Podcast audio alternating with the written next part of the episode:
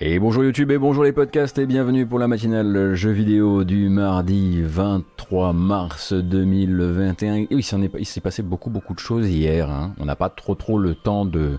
Voilà, on va pas de pouvoir se perdre ce matin car le sommaire est immense.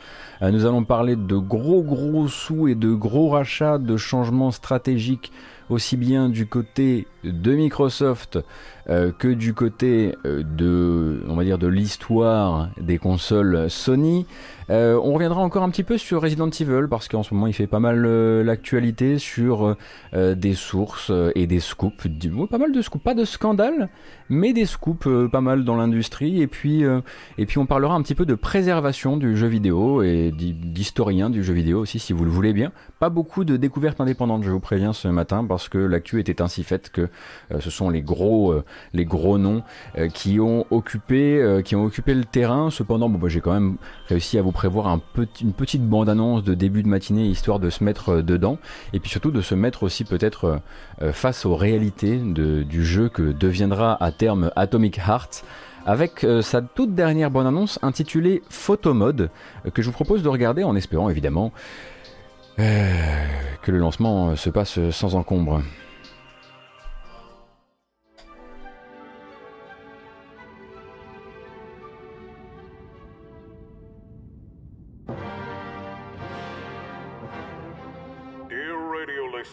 we remind you, on the night of June 12th and 13th, the all-union polymer vaccination will take place.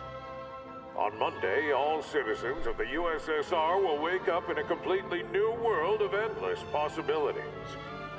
We will make a colossal leap in the field of scientific and technological progress and social development, leaving far behind the world of rotting capitalism. At the same time, despite all the ideological differences and outright capitalist lies about the ambiguity of polymer vaccination, our country is ready to generously share this advanced technology with the whole world. There is no reason for concern. The vaccination procedure is absolutely harmless, which has been confirmed by numerous medical studies in various institutes of our vast homeland. The country's top leadership headed by Andrei Leonidovich Khrushchev, has already passed the vaccination procedure and reports excellent health. Long live Soviet science. The next step is polymer education for every person in every corner of our globe. Donc voilà, absolument pas un trailer du futur photomode, juste une envie euh, chez Moonfish, les développeurs de Atomic Heart, de se la répéter une énième fois plutôt que de nous montrer du vrai jeu. On rappelle donc que Atomic Heart, c'est un peu le Bioshock russe développé chez Moonfish depuis un certain nombre d'années maintenant, qui, euh, à chaque fois qu'il se montre, remontre cette DA euh, très intéressante en termes de monster design, de design de robots, de design d'armes, etc. Mais le peu qu'il nous est montré en termes de gameplay, c'est toujours un peu, alors, soit la cata, soit en tout cas euh, pas tout à fait encourageant. Le jeu alors vise hein, normalement euh, euh, cette année sur PS5, PS4, Xbox Series, Xbox One et PC, mais malheureusement a encore des réflexes, comme vous pouvez le voir, qui sont des réflexes de communication qui viennent plutôt du monde du vaporware, quoi. C'est-à-dire que euh, on appelle ça un trailer de photo mode, et au finalement on montre une scène rendue qui n'a absolument rien à voir avec l'apparence du jeu, puisqu'on a déjà vu le jeu tourner, ils ont déjà eux-mêmes sorti des séquences de gameplay où on voit que le jeu ressemble pas à ça alors qu'on aurait préféré qu'ils nous fassent euh, une bande-annonce, ma foi, de, sur le photomode en disant regardez, il va y avoir des filtres, il va y avoir des réglettes, enfin un trailer de photomode quoi. Euh, voilà, c'est Atomic Heart. Hein. Pour moi, ça a été une voilà une, une, grande pente ascendante au début où je me suis dit ça y est, on va la voir notre notre notre Bioshock, euh, on va dire non non centré sur une autre une autre vision du monde et plus ça va et plus je me dis qu'on va avoir probablement ce bah, je l'ai déjà dit ici mais ce jeu très très musée, euh, artistique, euh, musée avant tout, et puis, euh, et puis on l'espère peut-être un gameplay un peu plus à l'avenant. Alors il y a déjà des séquences, hein, je le disais, qui, qui, existent sur le net. Si vous voulez regarder ça, notamment sur YouTube, vous pourrez voir un tout petit peu de, de, gunplay, donc vraiment de, de, feeling des armes. Et c'est là hein, que, que moi j'ai commencé à déchanter quand j'ai vu un petit peu comment se comportait par exemple le fusil à pompe actuel du jeu. Euh, mais bon, c'est un jeu qui est, enfin, c'est un studio qui est, euh, qui vient si j'ai bien compris, euh, du monde, euh, des effets spéciaux, euh, comme beaucoup, beaucoup hein, d'ailleurs de projets qui viennent, qui viennent de Russie. c'est un studio qui est aussi très à la colle avec Nvidia, qui va faire la plupart de ses communications avec Nvidia pour dire regardez comme il est beau mon DLSS, regardez comme il est beau mon, mon ray tracing, en espérant à un moment que le gameplay soit aussi un peu au centre de leur de leurs envies. Cependant, on peut peut-être s'arrêter une seconde sur quelques screenshots, alors hein, qui ont l'air tout à fait, euh, comment dire, euh, qui ont l'air tout à fait euh, retapés. Je ne sais pas si c'est retapé qu'on peut dire, mais qui donnent une, des, des idées un peu de la partie artistique de la chose. Évidemment, c'est si jamais je ne rate pas mon, voilà. donc comme ceci. Là, on en a un. Euh, on en a d'autres hein, qui arrivent, rassurez-vous. Là, on est sur Gematsu. Mais bon, il y a vraiment des trucs au niveau de l'architecture, il y a vraiment des trucs au niveau des, intérieurs, des travaux, euh, des travaux faits sur le, vraiment la direction artistique des lieux, en fait. C'est ça qui m'intéresse beaucoup dans le jeu. Ah oui, mais on sait que c'est bullshoté, hein. je suis pas là pour ça. Là, je, vous, on est vraiment, je veux vraiment vous montrer les, intentions artistiques que peut avoir le projet. Euh, je n'irai pas vous raconter que ce n'est pas bullshoté, ça l'est absolument. D'autant qu'on le sait, on a déjà vu le jeu tourner, donc on sait déjà qu'il tourne pas, enfin qu'il ressemble pas à ça. Enfin bref, c'est Moonfish et il euh, faut se préparer à ce que leur communication soit encore un petit peu particulière comme ça pendant un certain temps.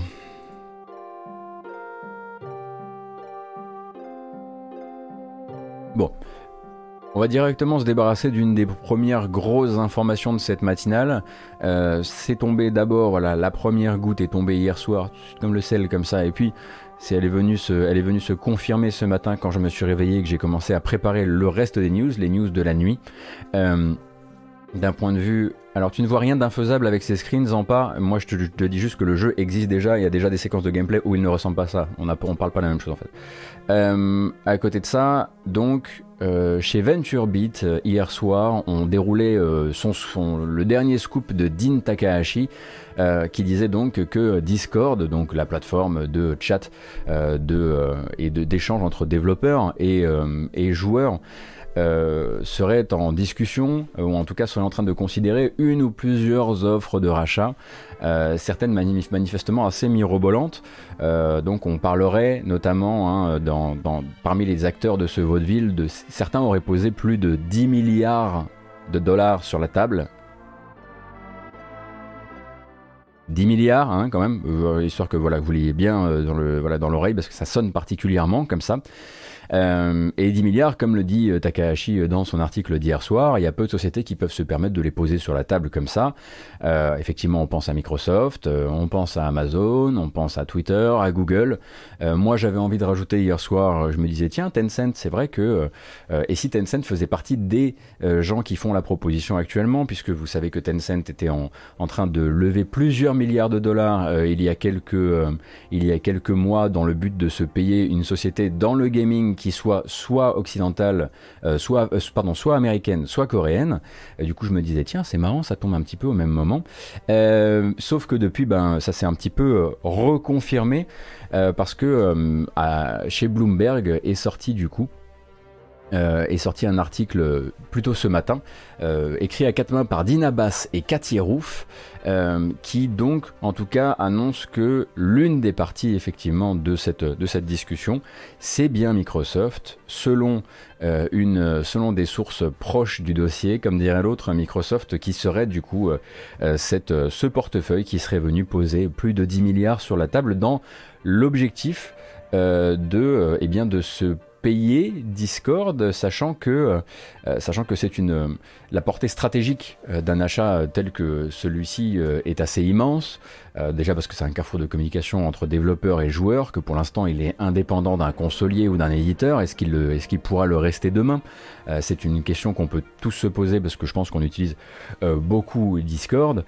c'est des communautés qui sont énormément engagées dans le jeu vidéo. Alors c'est plus uniquement du jeu vidéo Discord. Hein.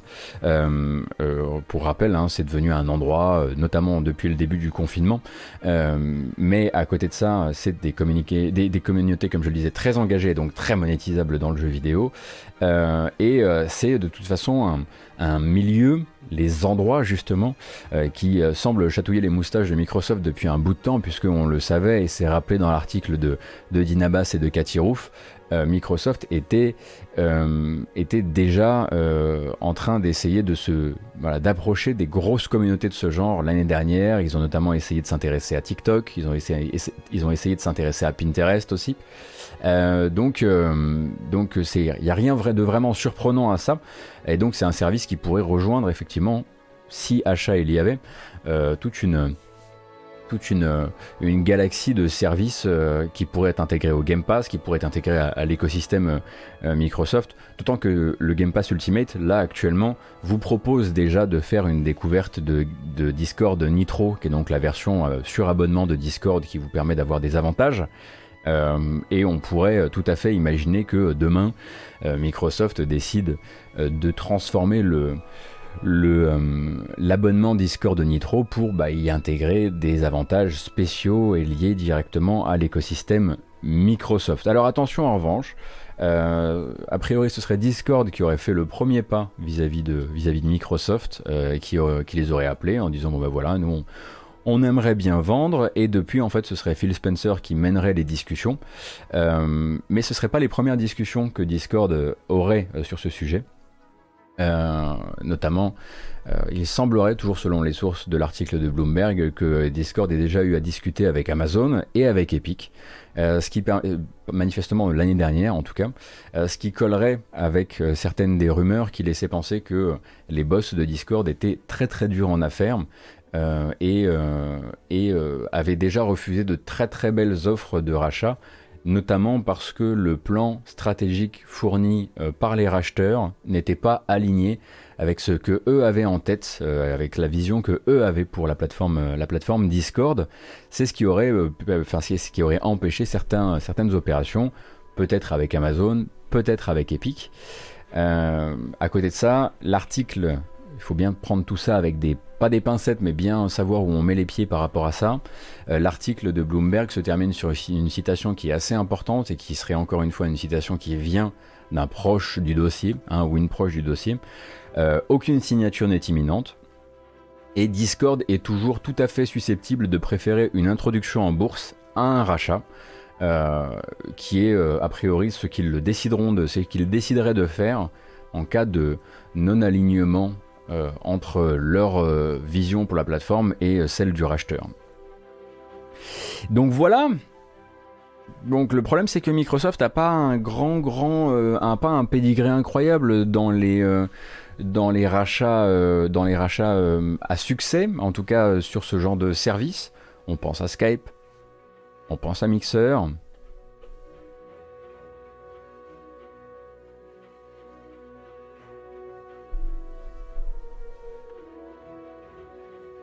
Après, Bethesda encore effectivement on le met euh, un petit peu de côté euh, puisqu'il faut tout est à reconstruire en termes de relations euh, entre de relations entre Xbox on va dire et parce que c'est pas juste Xbox hein, là pour le coup c'est Microsoft mais en termes de relations entre Xbox et ses développeurs ses développeurs en interne. Mais moi j'avoue que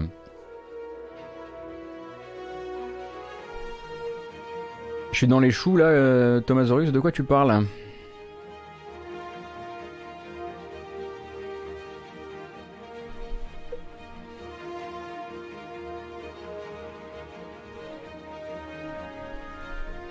Bah développe. Euh, non, moi ce que je voulais dire, c'est que c'était ce sur quoi je voulais revenir, c'est que j'ai été particulièrement surpris euh, par euh, la, la, valorisation de par la valorisation de, Discord. Que alors, je sais qu'ils avaient encore fait une levée de plus de 100 millions, non, 150 millions en décembre dernier, qu'ils ont 100 millions de comptes actifs du côté de chez 100, euh, millions de comptes actifs chaque mois, donc euh, qui sont utilisés chaque mois sur Discord. Euh, et à côté de ça, je savais qu'ils avaient été valorisés à environ 7 milliards. je ne pensais pas cependant que quelqu'un poserait 10 milliards, plus de 10 milliards sur la table pour les racheter, notamment, notamment quand on sait qu'un Bethesda et un Zenimax au global coûtent 7,2 milliards, c'est ça?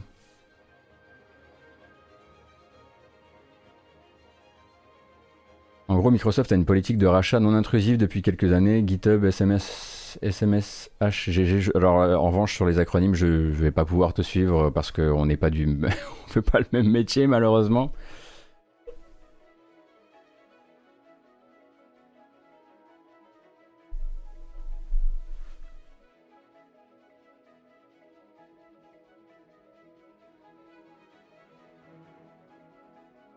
Le reach de Discord est mille fois plus important que celui de, de Xenimax. Oui, oui, oui ça j'en, j'en conviens, j'en conviens tout à fait. Euh, dans la mesure où, euh, dans la mesure comme je le disais, c'est voilà 100 millions de 100 millions de comptes actifs chaque mois, en tout cas validés comme actifs chaque mois, c'est assez immense. La plus grosse euh, plateforme de tournoi en ligne. Ah oui, mais là vous arrivez sur un truc effectivement, je ne connaissais pas Smash GG. Navré.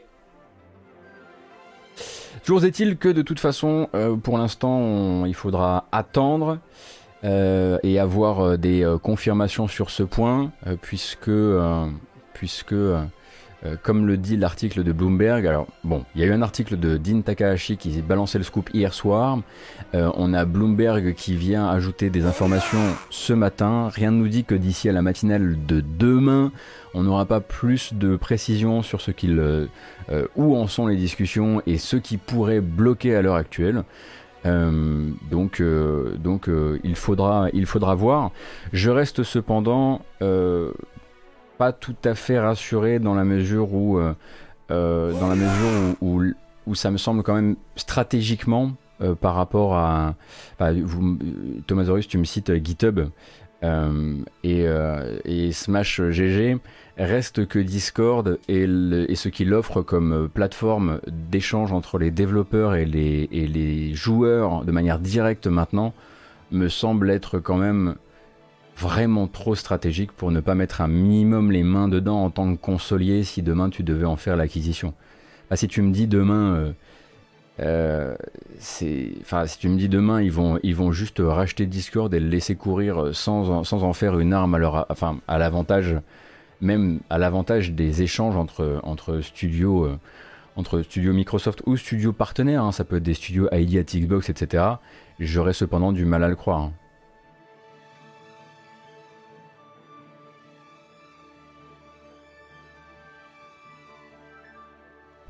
Clairement, ça va être le chat vocal de Xbox Sriracha. Il est comment euh, Il est comment le chat vocal actuel de Xbox? Je joue pas beaucoup sur Xbox.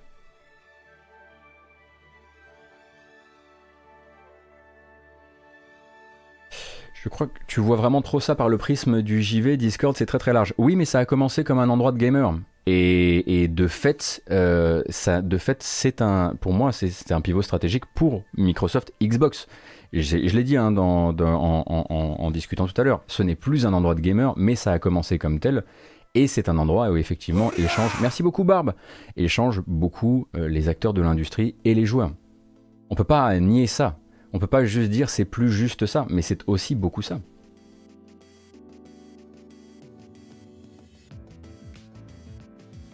Je trouve qu'il fonctionne le chat vocal, c'est le principal.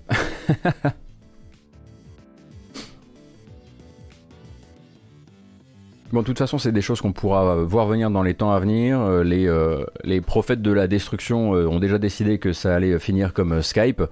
Et, les amateurs de Smash GG, manifestement, sont très optimistes.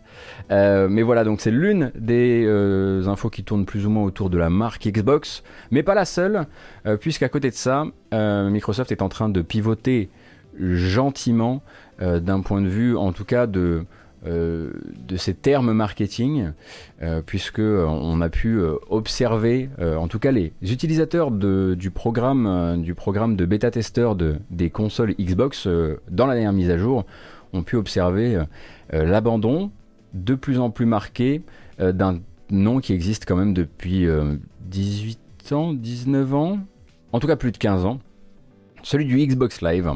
Euh, le Xbox Live ne, sera bientôt plus. Euh, en tout cas, ça a été repéré, euh, repéré par un article de Tom Warren dans The Verge, qui a, qui a du coup pris, la, pris contact avec Microsoft à ce sujet.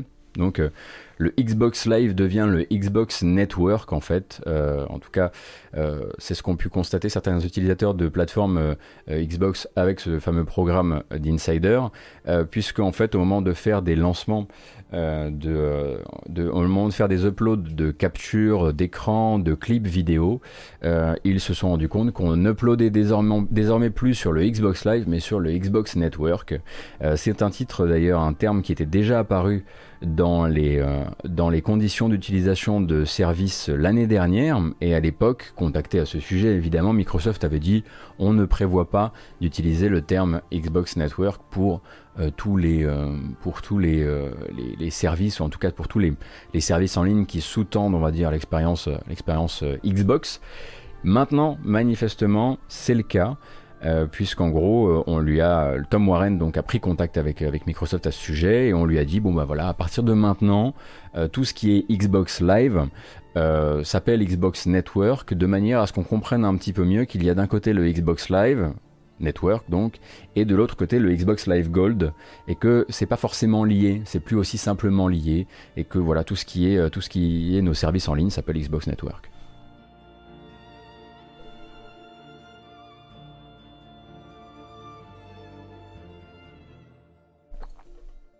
Donc euh, je, ne sais pas, peut-être qu'ils avaient un besoin de clarté qu'ils n'arrivaient pas à trouver sur leur, euh, sur leur nomenclature. Euh, mais c'est la fin effectivement d'un bah, terme historique de la marque, hein, puisqu'il est utilisé, me semble-t-il, depuis le... Je crois que c'est le, tout début, quoi.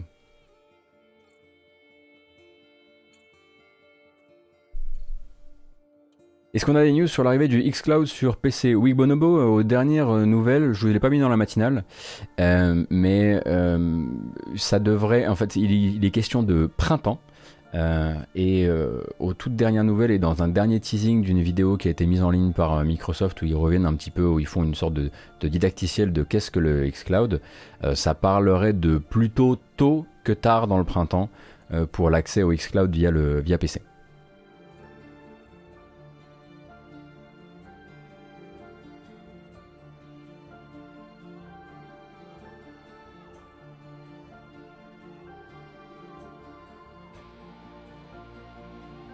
Alors.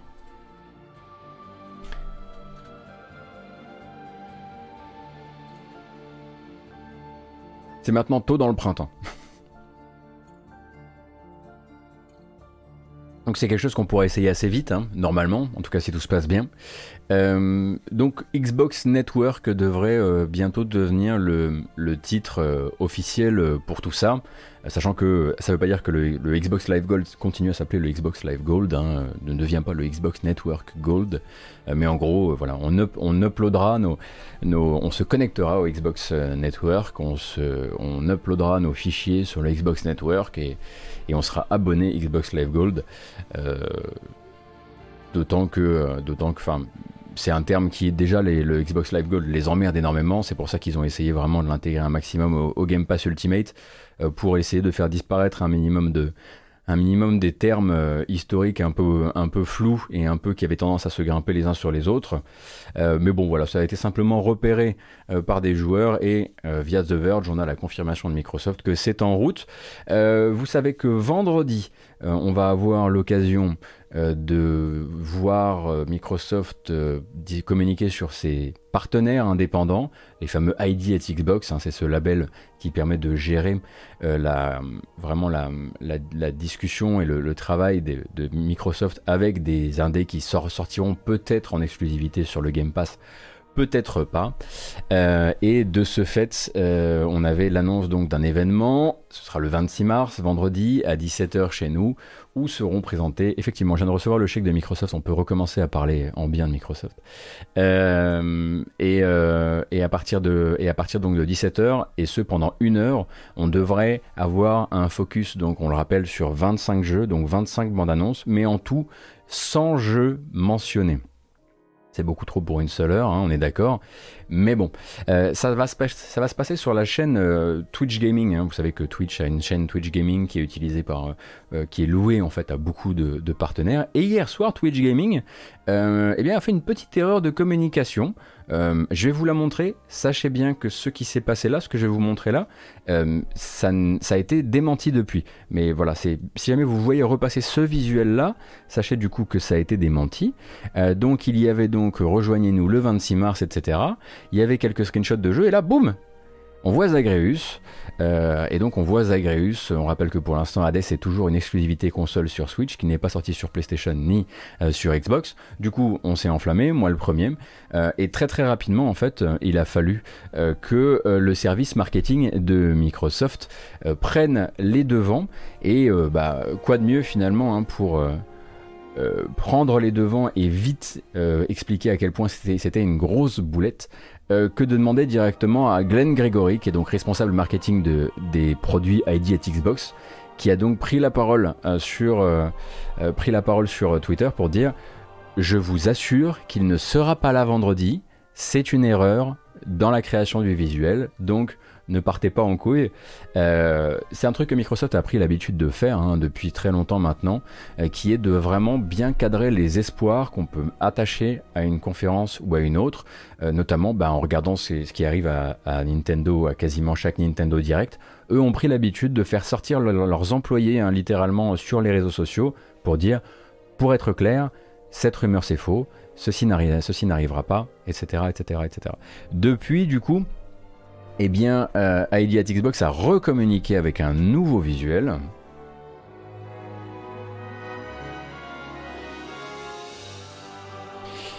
Qui est ici. Où l'on voit Narita Boy, dont on sait qu'il arrivera le 30. Ah non dont on sait qu'il arrivera donc le 30 euh, sur euh, le Game Pass, où on voit 12 minutes. 12 euh, minutes, souvenez-vous, hein, donc ce, huis clos dans une, dans une maison filmée façon boîte à chaussures, enfin dans un appartement filmé boîte à chaussures, où vous êtes dans une boucle temporelle et il faut empêcher quelqu'un de rentrer chez vous et de vous tuer. c'est assez lourd et, et, tendu comme jeu, mais moi pour l'avoir essayé j'avais adoré. Exo One aussi qu'on repère ici. Euh, ça, c'est toujours, c'est comment il s'appelle? Ah, c'est euh, machin extinction. Euh, j'ai déjà oublié son, son nom. on savait hein, que Second Extinction, on avait vu The Ascent aussi. On sait que Stalker 2, Stalker 2 montrera probablement des, des, des images.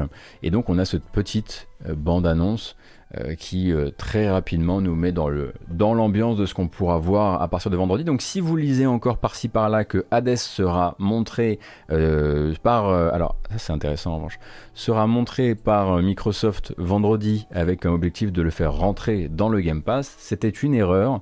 Euh, et Microsoft aimerait bien que vous le sachiez. Et ils m'ont payé très très cher pour vous dire ça. Non, je te déconne, absolument pas. Euh, on voit quand même cependant, alors, Dear Villagers, Curve Digital, Annapurna, Devolver, ok, mais on voit Drinkbox. Et Drinkbox, euh, eh bien, ce sont les développeurs des deux Guacamele notamment.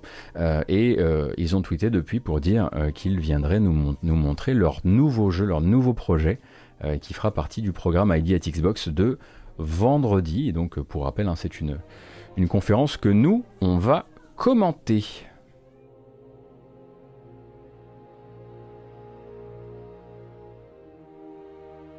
Il est ouf le chat, il est ouf.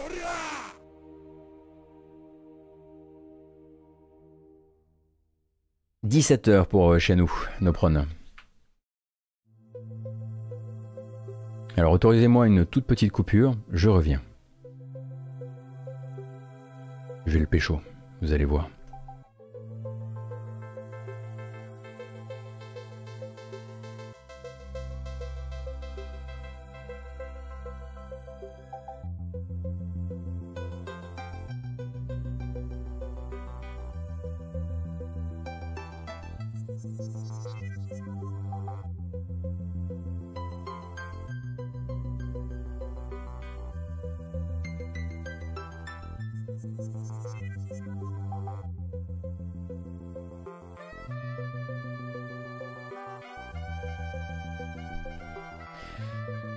Bredouille.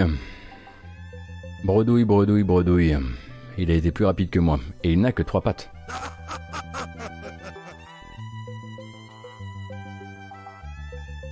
Merci beaucoup pour le tip. Euh, tu es sûr que ID Xbox c'est à, 17h sur leur page Twitch ils indiquent 18h. Bon. De toute façon on a commencé la matinale, j'ai cru que c'était jeudi moi. Vous savez, je commence à être un petit peu perdu dans tout ça. À force de faire les matinales, les heures, les rachats, les prix, les reports, ça commence à faire une grosse boule comme ça. et j'avoue que je m'y perds un peu. il faudra que je, nous allons revérifier ensemble cet horaire. Oui, je serai en ligne pour la présentation, euh, Spycas. Tout à fait.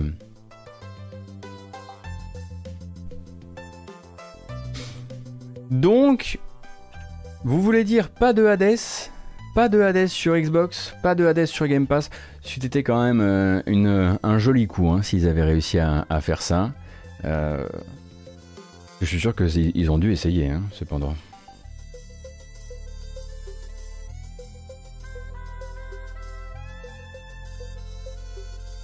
Alors obligé ça va venir, mais le coup de génie aurait été effectivement de faire sortir euh, Hades du chapeau, euh, de péter euh, bah, l'exclusivité Switch, l'exclusivité console sur Switch, comme ils l'ont fait il n'y a pas très longtemps avec, avec Octopath Traveler, en mode hop, et voilà Chez nous et pas ailleurs mais ce ne sera pas le cas. En revanche, si on peut peut-être, je ne sais pas si on peut faire confiance au reste du, au reste du visuel, ou si on l'invalide complètement, bah, notamment via le fait que euh, via, via, le fait qu'il y a une grosse erreur en plein milieu, mais on y aperçoit, on y aperçoit aussi The Gunk, euh, The Gunk qu'on avait vu présenter. Oh là là, ça date d'il y a combien de temps ça? Est-ce que vous vous souvenez de The Gunk? Je ne suis, je ne sais pas. C'était ça. Par les créateurs de SteamWorld en 3D.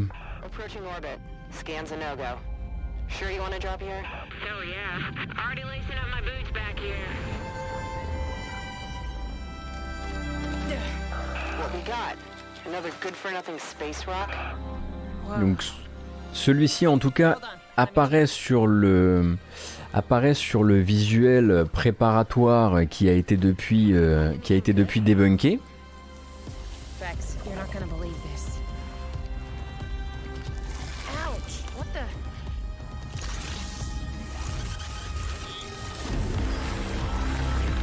Allez, c'était un, genre de Luigi's Mansion avec des aliens.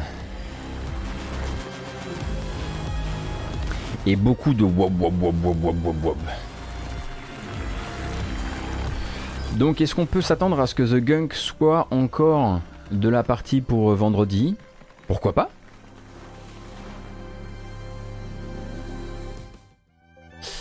Et il y a aussi euh, un jeu qu'on a essayé il y a pas longtemps. On pourrait croire effectivement que sur la, partie base du JPEG, euh, qu'il s'agit de, The Eternal Cylinder, jeu dont on a fait la découverte il y a pas très très longtemps en, démo euh, sur la chaîne.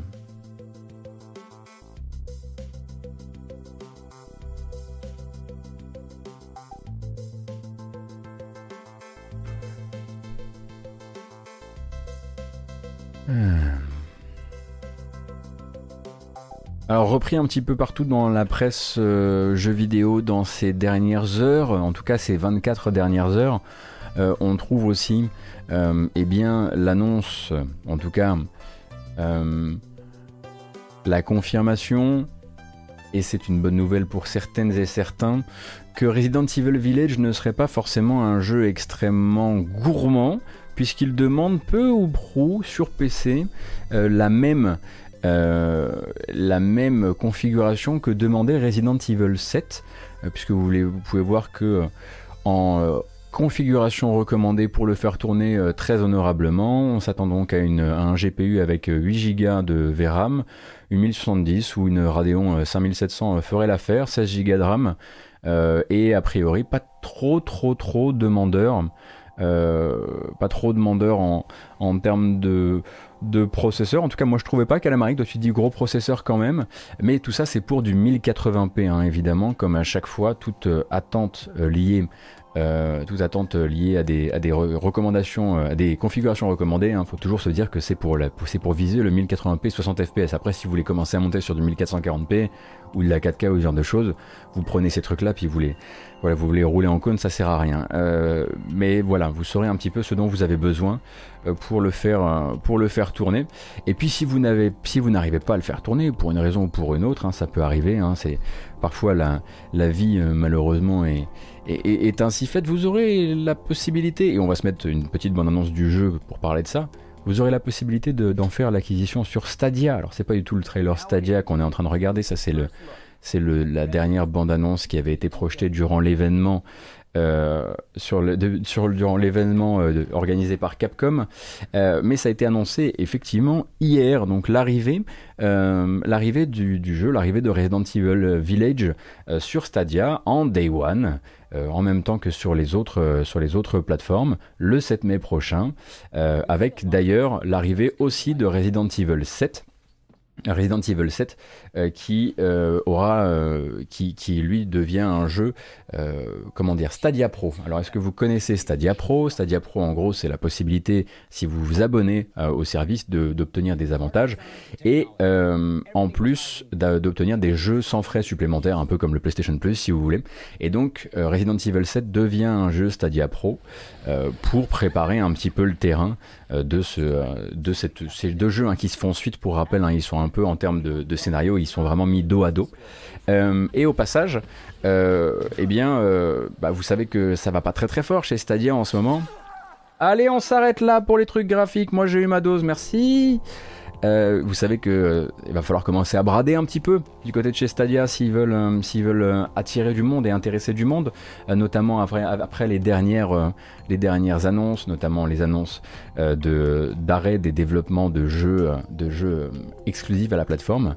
En fait, si vous commandez, enfin si vous précommandez ou si vous, comment, ou si vous achetez Stadia, Resident Evil Village sur Stadia d'ici le 21 mai, donc ça peut être de l'après-co ou après la sortie, eh bien Stadia s'engage à vous fournir une fameuse version euh, Stadia euh, première. Donc euh, souvenez-vous, hein, c'est la version Founders.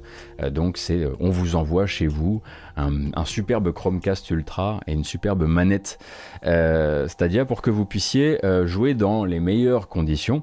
Évidemment tout ça selon, on le rappelle, les stocks disponibles. Alors ça c'est la manière officielle hein, de dire, euh, on vous en enverra s'il reste du stock. Des Founders Edition, du stock manifestement, il en reste, euh, puisque selon les récentes enquêtes, on sait qu'ils euh, ils ont absolument pas vendu assez et que et qu'ils en ont encore plein sur les bras. Donc là, on passe sur de, on passe en mode braderie.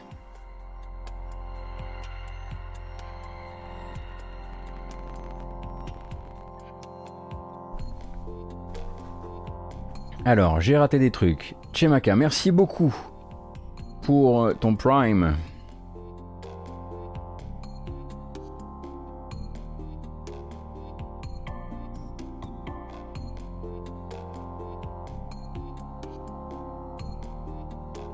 Ça va être ouf ce RE8. Ah oui, c'est vrai, Atto. Bonjour Atto, c'est vrai que toi tu es complètement à fond.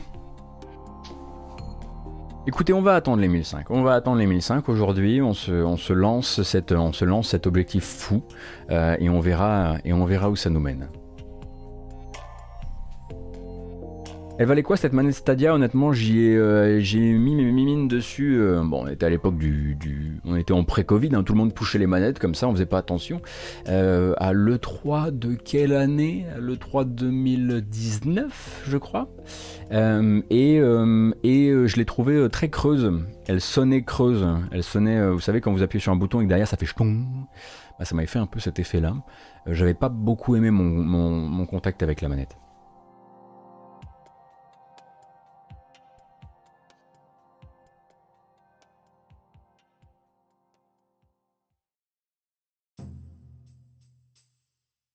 S'il rate pas le dernier tiers comme le 7 et qu'il y a plus de variété de mobs, c'est un grand hit. Euh, bah de toute façon, euh, il faut savoir que le 7 euh, a manifestement est un, une très belle, un très beau produit de longue traîne, on va dire, du côté de chez Capcom, qui s'est exprimé il y a pas très très longtemps. C'était où? Je sais plus pour quel média c'était. Ah bravo Samuel Etienne, hein, je te jure, si tu commences à plus citer les médias, on n'est on pas sorti des 11. Euh, j'ai oublié. Euh, mais Capcom du coup expliquait que depuis la sortie de depuis la sortie et l'explosion hein, des ventes de Resident Evil 7, le jeu chaque année suivant sa sortie a continué à se vendre à un million d'exemplaires. C'est la Games Industry? Merci The X-Sable. Euh, à continuer à se, voilà, à se, vendre avec la, avec la régularité d'une horloge à, un million d'exemplaires par an, ce qui est pas mal, euh, l'air de rien. Pour, euh, après, on l'imagine qu'il a dû faire de très très belles ventes en ouverture et en première année. et il compte énormément d'ailleurs sur Resident Evil Village pour battre RE7 sur ce point. et il compte énormément sur le fait que c'est à la fois la rencontre de la philosophie de RE7 et la philosophie de RE4 qui pour eux est toujours le, le, temps aimé euh, de la, de la communauté. Et euh, ils espèrent vraiment euh, énormément, et ils espèrent, et ils pensent pouvoir en faire le, le best-seller de la série, ce Resident Evil Village. C'est vrai qu'il a pour lui cette direction artistique et cette, ce charme particulier qui fait que quand on le voit tourner, même une personne comme moi peut se dire Putain, c'est vrai que ça, ça a l'air ouf. Moi aussi, je veux un peu mon, mon Dracula de Coppola à, la, à, la, à la vue FPS. Et il table énormément aussi sur Monster Hunter Rise, euh, a priori. Euh, toujours, euh, toujours bah, dans, la, dans la foulée de ce que la. Le Dracula de Coppola, exactement. de ce que la, licence a gagné d'ouverture avec Monster Hunter World, qu'ils espèrent en fait voir transformer vers la Switch et ensuite le PC, puisque pour rappel Monster Hunter Rise est ensuite prévu sur PC en 2022. Euh, et ils voudraient, euh, euh, en tout cas, ils veulent croire que ce sera, que ce sera une pierre très importante dans les finances de la société. On rappelle que Capcom en ce moment ça va très bien.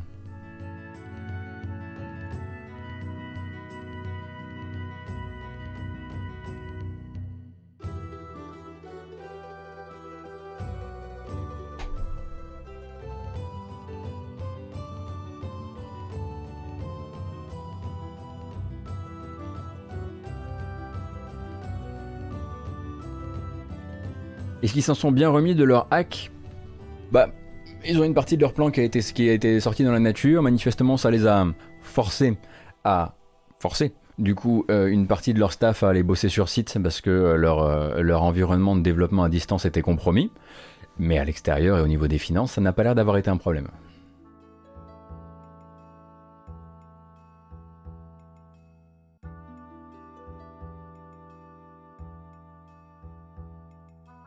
C'est à cause de gens comme toi, Rendash, qui achètent Monster Hunter deux fois sur console puis sur PC. Allez, ça va, une seule fois. Allez, soyons raisonnables. Lançons-nous le défi de la, raison. On peut le faire.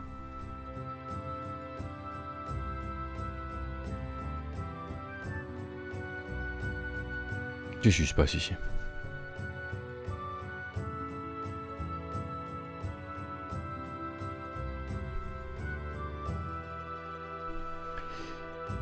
Tant qu'on y est, euh, c'était euh, la, c'était la nuit des, enquêtes et des scoops hein, euh, dans l'industrie du jeu vidéo. même Bloomberg avait une deuxième cartouche dans sa manche, alors pas par les mêmes auteurs. Hein. Cette fois-ci, c'est un article très court qui est signé Takashi Mochizuki, oui, Takashi Mochizuki et Ian King, qui sont deux des, journalistes tech de Bloomberg et qui sont notamment très à l'affût de toutes les informations liées à la fameuse nouvelle Switch. Vous savez qu'on en avait déjà parlé, euh, c'était Mochizuki qui avait sorti cet article qui nous disait en gros que euh, via une série euh, de via une série de sources du côté notamment de chez Samsung Display, il pouvait confirmer que des nouveaux écrans OLED 720p 7 pouces étaient en production, en tout cas en, en préparation, en planification de production pour une production de masse qui commencerait en juin-juillet et pour une livraison pour assemblage à partir de juillet-août qui pourrait nous laisser penser, euh, à Nintendo à la livraison, euh, nous laisser penser que cette fameuse Switch de deuxième génération dont on parle le temps euh, viserait la fin de l'année, les fêtes, avec on le savait à l'époque, plusieurs informations, plusieurs rumeurs un petit peu périphériques à celles de l'écran OLED 720p 7 pouces. oui, 7 pouces, oui c'est ça. Euh, notamment celle d'une compatibilité avec le DLSS euh, technologie de Nvidia. Et eh bien du coup, les auteurs reviennent avec un deuxième article qui est sorti cette nuit euh, et qui lui revient en fait sur qu'est-ce qu'il y aura autour de ce nouvel écran. alors avec très peu d'informations, mais des confirmation en tout cas de toujours ces sources hein, qu'ils arrivent à, collecter. Euh, ces sources-là qu'ils nous nomment un petit peu moins, c'est-à-dire qu'ils vous disent pas que ce sont des sources qui sont proches du dossier euh, chez Samsung ou chez machin ou chez truc, mais en gros, on parlerait d'une nouvelle. Euh, oui, ça reste du 720p en portable d'Inesh. Et, et, ensuite, et ensuite on, on, upscale, enfin à partir du moment où, où, on, part, où on part sur la version, sur le jeu en docké. donc, a priori, effectivement, le 720p c'est très bon pour la batterie, enfin le 1080p c'est surtout horrible pour la batterie, malheureusement. Euh, donc on partirait sur un processeur plus performant et plus de mémoire vive. À quel, euh, à quel niveau et à quel taux d'utilisation aussi, euh, à quel, à quel underclocking ou overclocking on fait, on fait référence, ça on ne le sait pas encore. Donc a priori les organes internes autour seraient un petit peu différents. Euh, moi, j'avoue que bon, on parlera ensuite de nos, de nos souhaits pour une Switch 2, évidemment, euh, mais surtout donc euh, l'intégration via via une puce une puce dédiée dans la console de la technologie DLSS de Nvidia qui permettrait l'upscaling intelligent jusqu'en 4K, euh, ce qui permettrait surtout en vérité à la console de pas se taper la grosse honte quand elle est branchée sur un écran 4K. C'est le cas actuellement. Hein. Si vous branchez, si vous dockez une Switch sur un écran 4K, vous avez votre 720p, allez votre 900p, ou parfois du 1080p qui, qui, est envoyé en 4K, c'est assez vilain, et pour les jeux qui étaient déjà flous, c'est horrible. Euh, du coup, on peut imaginer qu'ils ont envie d'avoir cette fonctionnalité qui n'est pas très Nintendo dans l'âme, qui n'est pas très familiale, qui est très tech tech et, compliqué à expliquer, mais qu'ils aient envie d'avoir ça effectivement dans leur, euh, dans leur console pour, pour pouvoir la brancher sur tous les types d'écrans. Euh, à côté de ça, euh, on pourrait, on pourrait souhaiter d'autres choses par, pour, cette, pour cette puce. Hein. On pourrait, on pourrait se, demander est-ce qu'on. cette news c'est officiel ou c'est de la rumeur? Mickey Guevara, c'est de la rumeur, enfin c'est de la, c'est du scoop récupéré par des sources, par Bloomberg qui n'a pas l'habitude de se mouiller quand c'est pas sûr quand les sources ne sont pas sûres. Donc les sources, c'est pas euh, pas euh, le frère de ma tante euh, à Skip, il m'a dit c'est une source t'inquiète, machin. Non non, c'est a priori plutôt de la rumeur qui vient de gens qui travaillent dans le qui travaillent sur le circuit de production de ces de ces de ces matériels. Et donc cette puce 4K Enfin, cette puce DLSS permettrait un certain nombre de choses euh, et permettrait donc de pousser éventuellement l'image jusqu'à la 4K, qui est un truc qu'on imagine qui pourrait faire très bien sur la boîte en, macaron, sur la boîte de nombreux éditeurs tiers qui adorent pouvoir prétendre qu'ils font des jeux Switch, mais en, en même temps complètement, euh, complètement ouf en termes de, en de technique alors que c'est pas toujours le cas hein, en vérité.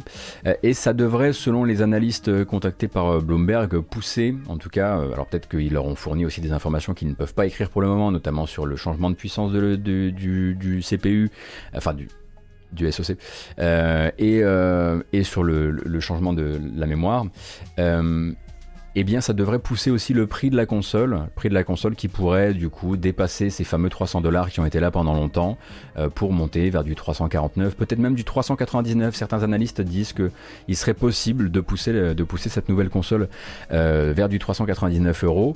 Euh, alors évidemment tout ça encore une fois c'est des, estimations d'analystes, hein, on prend ça avec des maxi pincettes, mais surtout toujours du côté de chez Bloomberg, on a cette rumeur, encore une fois, rumeur qui vient du circuit, qui dirait que la console serait lancée avec une série de jeux non annoncés pour l'instant et qui seraient du coup bah, les fers de lance de cette nouvelle console et qui seraient optimisés pour Switch 2 Pro, euh, appelez ça comme vous voulez.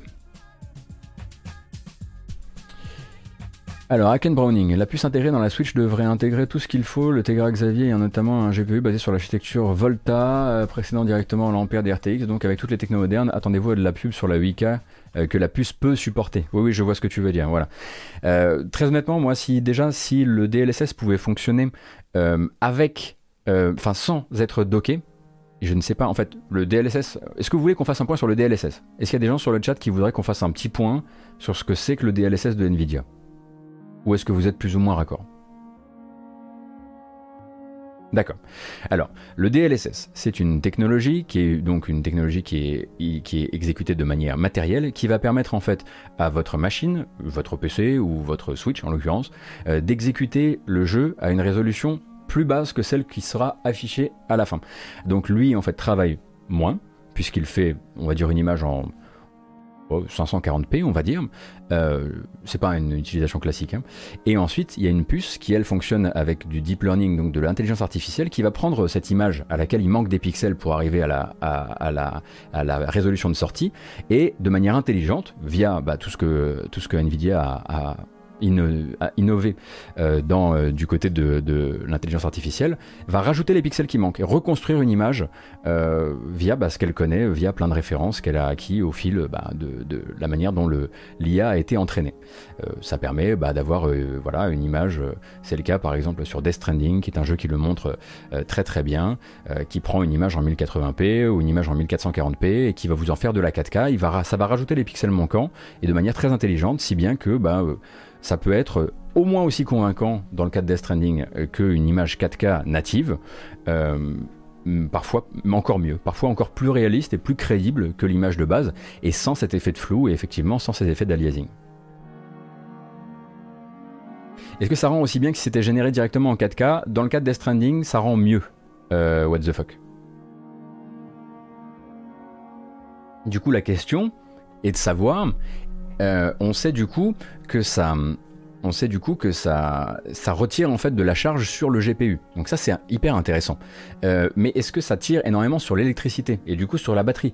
Parce que du coup, moi, moi ce qui m'intéresse en fait, c'est pas de pouvoir faire de la 4K avec mon écran sur ma télé parce que j'ai pas de télé 4K. Ce qui m'intéresserait en revanche, c'est de pouvoir upscaler ma version portable 540p parce qu'on sait qu'il y a beaucoup de jeux qui ont tourné en, 540p euh, en portable sur Switch et au moins pouvoir les emmener jusqu'à un 720p nickel ou pouvoir les emmener jusqu'à un 1080p nickel euh, sur, euh, sur télé.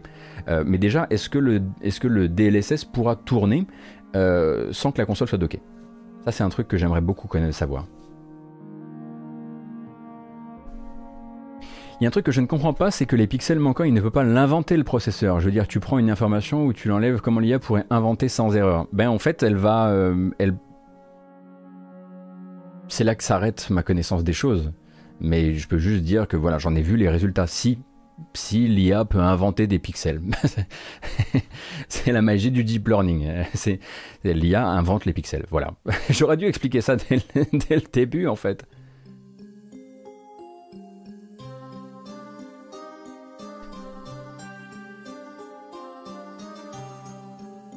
Et pour ça, il n'y aura pas besoin du DLSS puisque la puce sera plus puissante que la Switch actuelle, Cyrus Kun. Tu veux dire pour que ça, pour qu'on ait du 720p Oui, mais on sait très bien comment ça se passe. Ça se passe jamais comme ça. L'industrie, elle n'est pas faite pour qu'on vous donne des outils et vous, vous les utilisez comme on vous les donne pour, pour atteindre ce qu'on vous donne. Le fait que la console soit plus puissante va créer une génération, très probablement une, créer une génération de jeux plus demandeurs, où en fait on va nous dire regardez comme il est beau mon jeu, et en fait en docké il sera en, en 540p. On le sait déjà d'avance. Ils vont juste décaler la réglette encore une fois, et c'est en ça que je suis intéressé par la fonction, euh, la fonction DLSS pour le, pour le mode portable.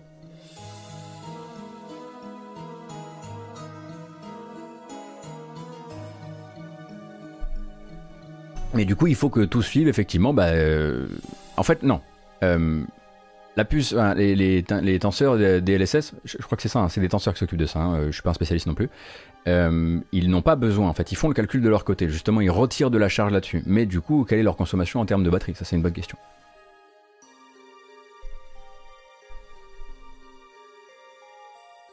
Avec des LSR et 101,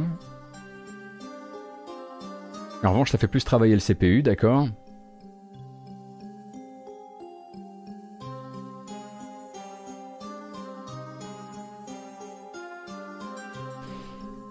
Donc pour l'instant, euh, comme vous pouvez le remarquer, on a parlé beaucoup pour une information qui est extrêmement courte hein, euh, à résumer. Euh, du côté de chez Bloomberg, on a de nouvelles informations qui confirment les informations qu'on avait avant, qui sont en gros que la nouvelle Switch n'aura pas juste un écran OLED 720p de 7 pouces de diagonale, mais aussi des organes internes un peu plus puissants et probablement cette compatibilité DLSS de NVIDIA qui pourra être utilisée de différentes manières et la question maintenant va être de savoir comment ça va être utilisé et quel boost de prix ça va, ça va comment dire, ça va générer euh, sur euh, euh, cette, deuxième console qui est toujours, en tout cas, selon les rumeurs, prévue pour une sortie pour les fêtes de cette année. Fêtes de fin d'année. Hein.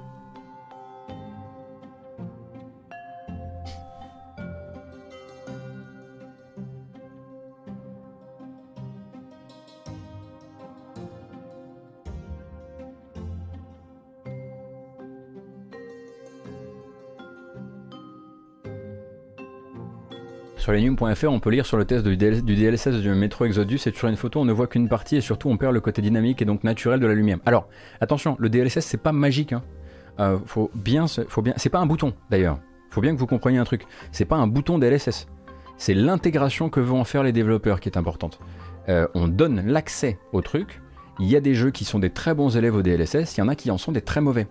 Donc on ne peut pas partir du principe que ce sera toujours réussi, que ce sera toujours euh, que c'est pas une moulinette magique quoi, c'est pas le c'est pas le bouton magique de Microsoft. Autre sujet évidemment.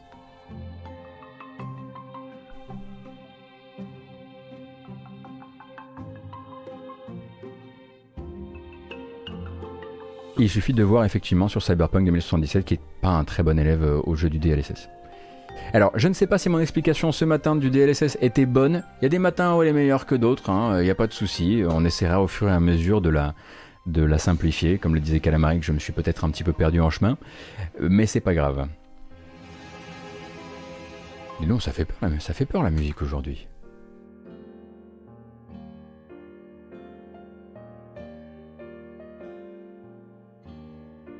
Redémarrera demain alors. allez, fumier. Euh, c'est vrai qu'on n'a pas des news faciles euh, ce matin, c'est pas très graphique, mais bon, c'est ainsi. Euh, et on va continuer encore un petit peu, puisque ça n'arrête pas, hein, décidément, les scoopous. Il n'y a plus que ça. Cette fois-ci, c'est chez The Gamer, The Gamer, hein, donc le journaliste Kirk McKind. Vous le savez, c'est le journaliste qui nous avait notamment donné l'enquête à propos des conditions de travail sur Dying Light 2 cette fois-ci, Kirk McKind a pu avoir des infos euh, liées à la fin des services en ligne pour PlayStation 3, pour Vita et pour PSP. Euh, donc en gros, Sony serait en train euh, de préparer très officiellement les funérailles du PlayStation Store pour la PS3, pour la Vita, pour la PSP.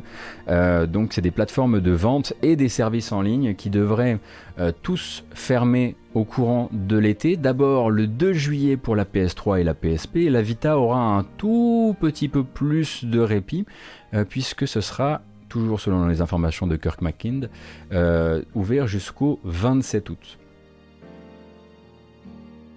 Alors on peut assez facilement prévoir ce qui va arriver. Hein. Euh, vont disparaître de la surface euh, de la planète, hein, quelque part, à part chez les développeurs qui en possèdent des copies, euh, et ceux qui ont ça dans leur, dans leur console, et encore on va en parler. toute une génération de jeux indépendants qui étaient donc uniquement dématérialisés. Et ça va être une galère sans nom pour tous les archivistes qui essaient désespérément euh, de faire vivre ces jeux euh, en dehors de, euh, en dehors de, cette, de cette on va dire, écosystème dématérialisé. On devrait le, assez logiquement aussi voir flamber les prix justement des versions physiques. et on devrait, après là je je m'avance pas trop, mais on devrait à mon avis voir aussi certains développeurs profiter de l'annonce pour se lancer peut-être dans l'aventure de la compilation Switch. Euh, ou compilation euh, autre console, histoire de, sortir euh, des portages avant qu'il ne soit trop tard et de s'assurer quelques ventes supplémentaires avec l'effet funérailles.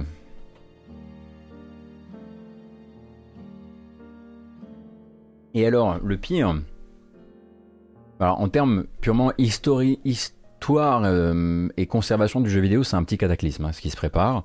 Il faut imaginer voilà trois consoles euh, dont en fait tout le, tout le, euh, comment dire, toute la bibliothèque va complètement, va complètement bah, imploser un peu sous nos yeux, en tout cas une bonne partie de la bibliothèque dématérialisée. Et alors surtout, là où c'est vraiment vraiment extrêmement tendu, euh, c'est que du coup, ben, dans, la suite, dans la suite de ces révélations de, Kirk McKind, euh, des, personnes dont le boulot c'est notamment bah, de hacker, euh, enfin, dont le boulot, l'occupation c'est de hacker des PS3, des PSP, des PS Vita.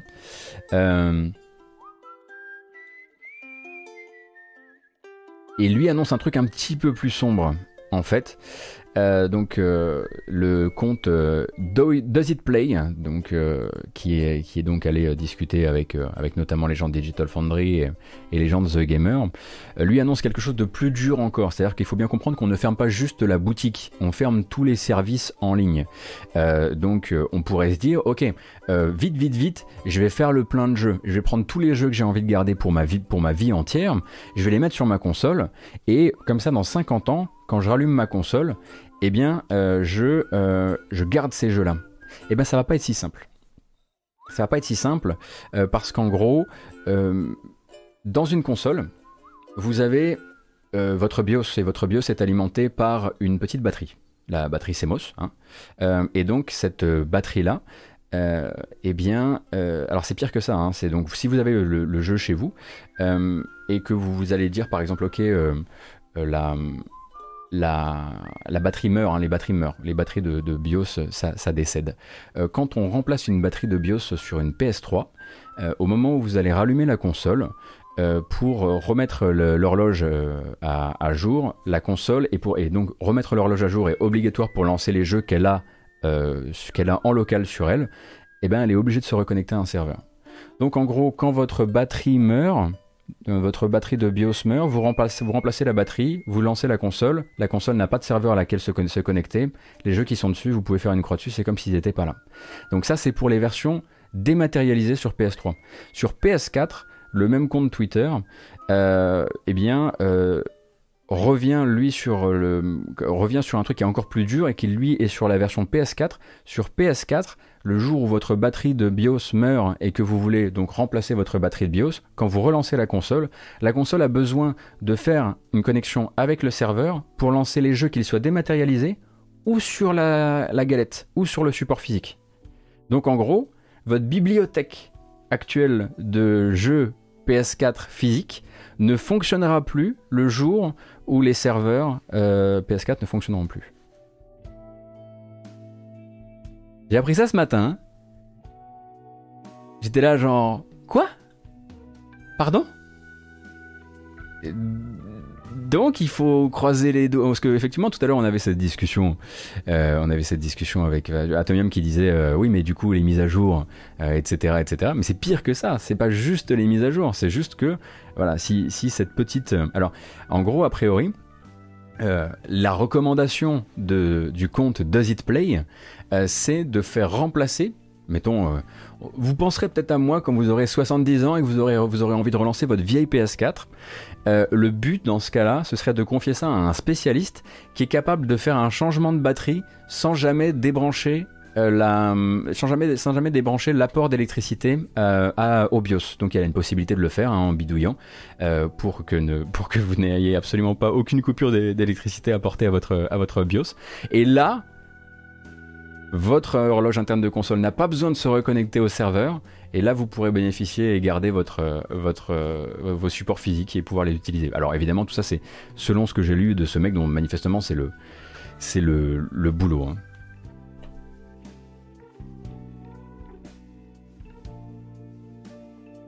Donc, euh, vive l'émulation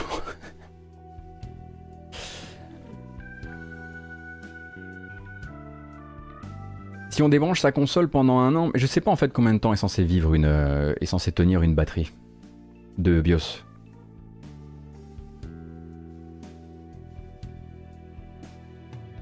La double authentification est déjà un enfer sur Vita pour retrouver son compte activé sur PS4 et PS5 non reconnu sur Vita. Ah oui. Une pile de BIOS ça peut durer 20 ans, tu dis Scalaire.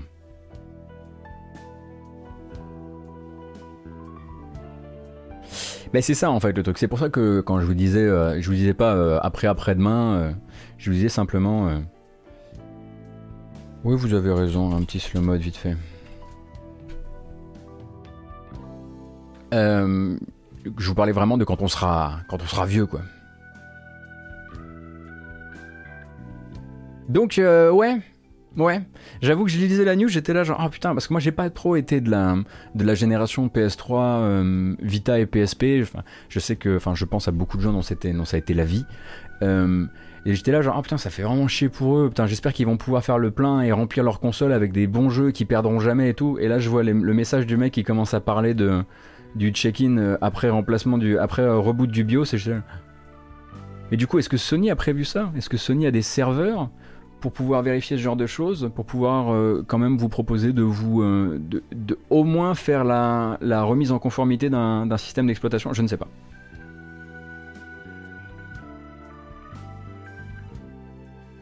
Mais vous avez raison, il faut se consolons-nous, ça nous fera du bien.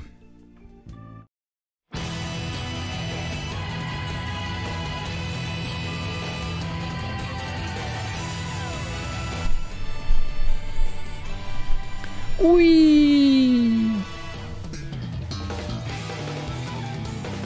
Ah, ça va mieux.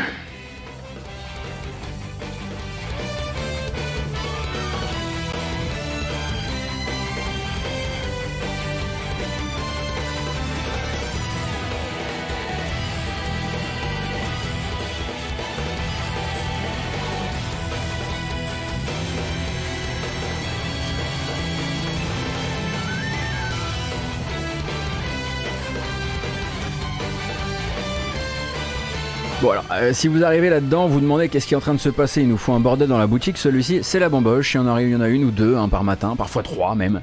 Euh, euh, et, on fait simplement le fait d'être bien réveillé pendant quelques secondes, précieuses secondes, après quoi on retournera sur les news.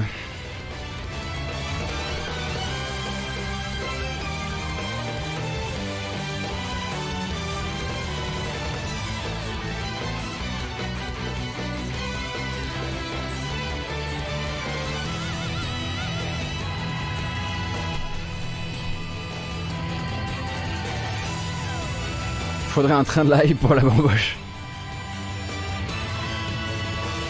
Merci beaucoup à hein, toutes les personnes qui follow la chaîne. C'est cool de savoir que ça vous plaît. N'hésitez pas à revenir, on fait ça les, tous les jours du lundi au vendredi de 9h à 11h30.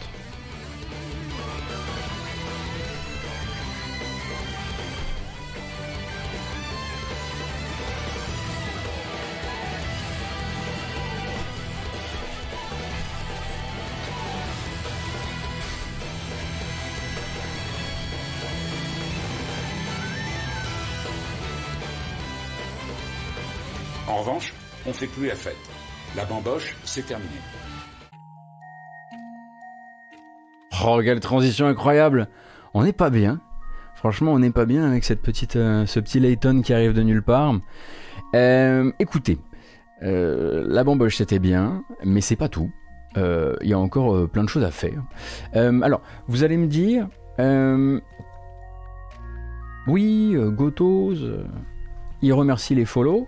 Pourquoi il remercie les follow? Bah, Non, parce que je vois que la question a été posée. Euh, non, non, les follow, ne, les follow ne rapportent rien, si ce n'est la possibilité pour ces gens-là de savoir quand on part en ligne, et donc de revenir peut-être la prochaine fois. C'est tout. C'est juste pour suivre l'actualité de la chaîne, en fait. Euh, qu'est-ce qu'on a dans les cartons pour la suite, maintenant qu'on s'est bien miné le moral avec ces histoires de dématérialiser, et de à quel point on est en train de, de se la prendre sévère avec, euh, avec les environnements connectés, c'est parfait. Et eh bien justement, on va parler un peu du projet Déluge. Est-ce que vous savez un petit peu euh, ce qu'est euh, le projet Déluge? Parce qu'on va parler justement ben, de conservation de, du jeu vidéo dans, de manière plus globale.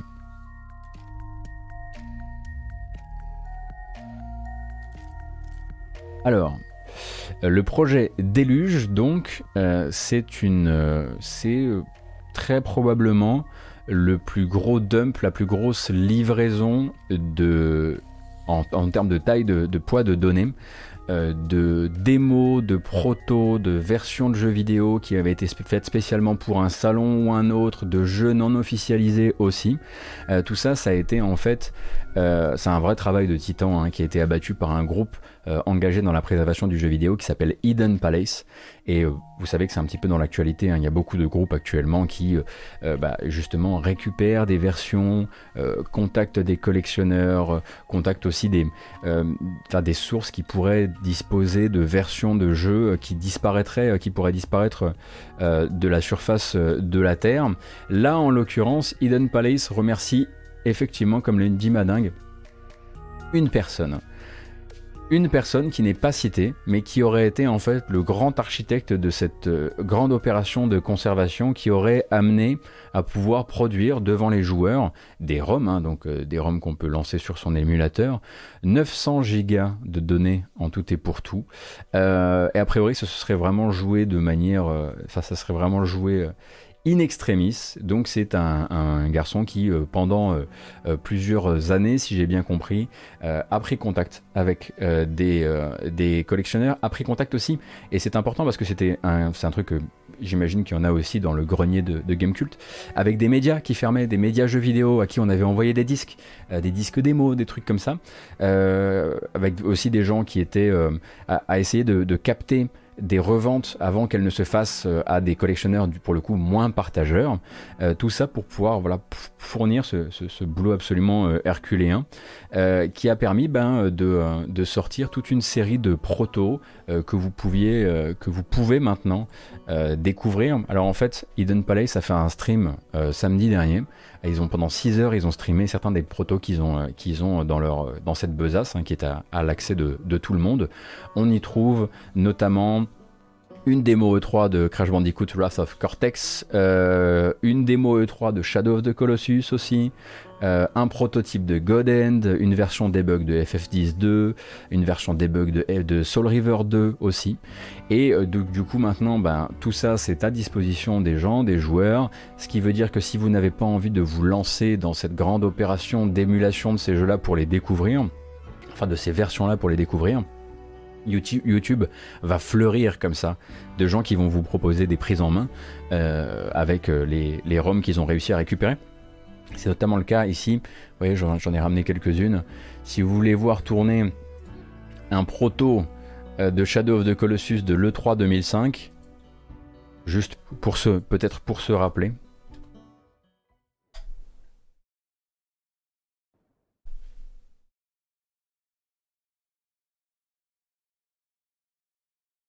Il y a beaucoup de fond blanc. Hein. Pour se rappeler effectivement, entre autres, les 15 FPS. Est-ce qu'il y a un risque légal pour le mec derrière le projet? C'est, enfin, je sais pas trop comment ça s'articule. Je dois dire que je ne connais pas les lois suffisamment. Euh, mais à côté de ça, ça reste quand même des, versions qui n'existaient souvent euh, que sur un CD oublié au fond d'un tiroir qui allait euh, se retrouver à la benne et que ce mec a réussi à faire récupérer dans les temps pour ne pas que ces choses soient perdues. Est-ce que les différentes parties impliquées vont exercer leur droit de propriété maintenant sur des choses qui allaient être détruites Est-ce que ce ne serait pas se taper un gros bad buzz en termes de, en termes de mesquinerie? Je ne sais pas. Après, je sais que voilà, il y a quelques sociétés, notamment de jeux vidéo japonais, euh, qui n'auraient pas de souci avec le fait de se taper un bad buzz tant qu'ils peuvent protéger la moindre, euh, la moindre parcelle d'information. Euh, mais vu le travail qui est actuellement abattu par les gens qui, qui font, comment dire, qui, qui essaient de sauver ces, des dizaines d'années de jeux vidéo qui sont en train d'être perdus dans des, dans, des reventes de locaux ou, tout simplement dans des, dans des, euh, dans des brocantes. Euh, c'est assez noble comme boulot. J'espère que chaque acteur du secteur saura voir, le, saura voir la noblesse derrière ça. Quoi. Donc ça, donc c'est pour Shadow de Colossus. Bon, ça nous, effectivement, ça nous rajeunit pas, c'est sûr. Euh, on a aussi alors ça, c'est émulé. Alors attention, c'est autre chose.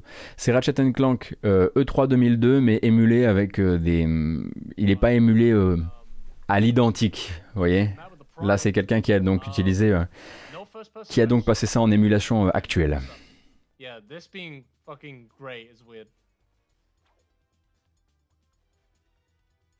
Donc une démo qui était faite pour le 3 de 2004.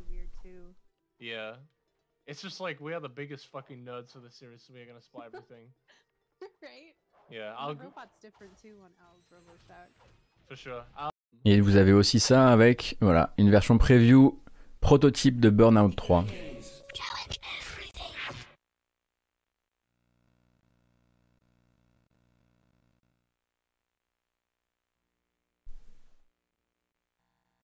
Niveau histoire du JV, oui, ce qu'ils font, c'est effectivement euh, immense et, extrêmement important. Euh, et c'est pour ça, du coup, que je voulais euh, au moins qu'on arrive à, leur faire un petit, pas un coup de pub, ils n'ont pas besoin de ça, mais que vous sachiez que ça existe et que vous sachiez qu'ils risquent, très probablement de refaire ces fameux streams sur la, page Twitch de Hidden Palace, où, ils referont, du, où ils referont des présentations de certaines des ROM qui constituent ces 900 gigas de données, près de 900 gigas de données. Et euh, voilà, sachez que ça existe, sachez que vous pouvez, si vous avez euh, le temps, l'envie de, de vous investir, enfin de vous improviser euh, explorateur des, de, ces versions, de ces versions perdues, eh bah, tout ça c'est en fait à, à la disposition de tout le monde.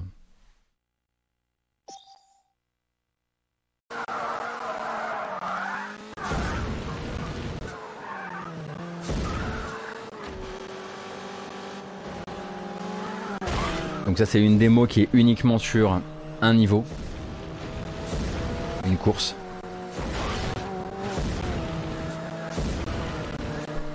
Mais par exemple, moi, une version debug de FF10.2, enfin, je, ça doit être.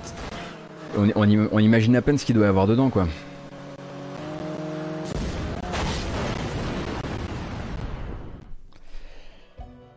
Donc voilà, je pense que Madingue vous a collé toutes les informations nécessaires à propos du travail de Hidden Palace. Et je trouvais que c'était une information que était bien collée juste après la fermeture des serveurs PS3, PS Vita et PSP. hein. Ça me semble être. ça me semble être assez raccord comme sujet.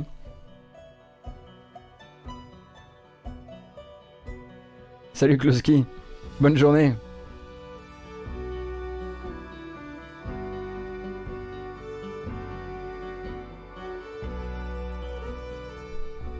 On a, euh, on a discuté hier, durant la matinale, de euh, la communication très curieuse, communication un peu rustine de crise qui est obligée de faire actuellement euh, CD Projekt. Euh, vous le savez, hein, puisque bon bah, bah, ils peuvent pas travailler comme ils le voudraient sur euh, les euh, les, améliorations du sur les améliorations de Cyberpunk 2077 parce qu'ils ne peuvent pas ils ne peuvent pas ils ont été obligés de mettre pas mal de leurs développeurs sur le sur le banc de touche pour le moment le temps de, sécuriser leur de sécuriser toute la partie la partie connectée de leur environnement de travail.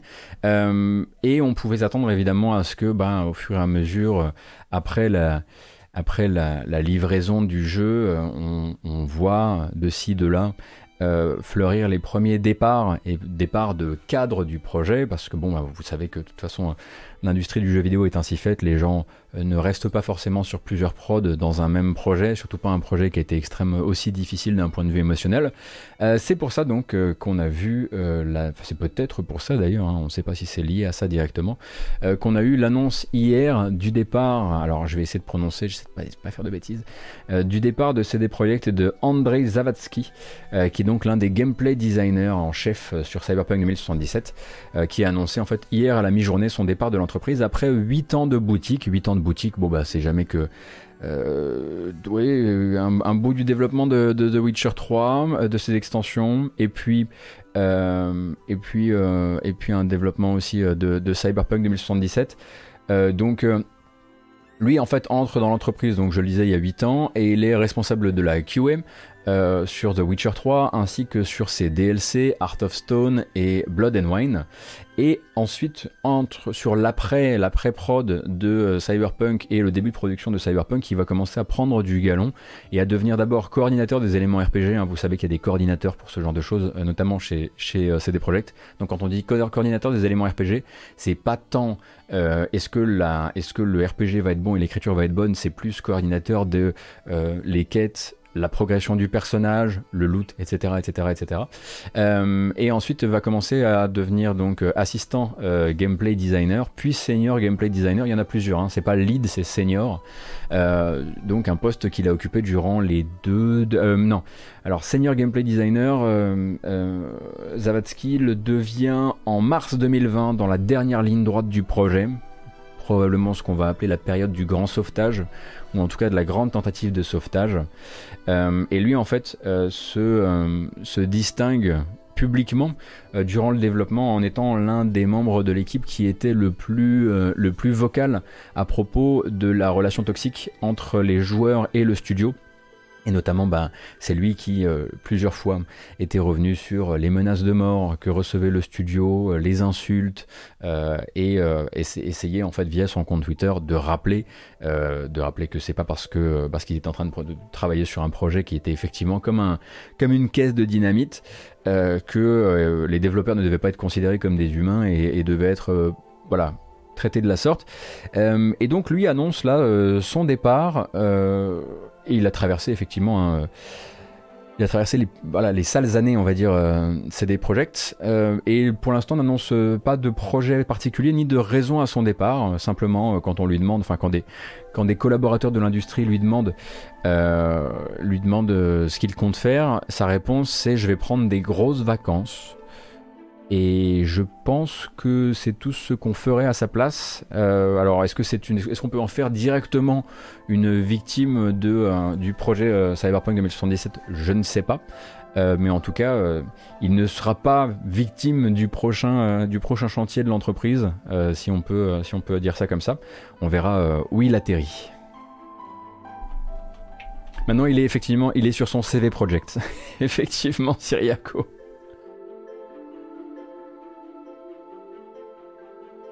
Bien joué.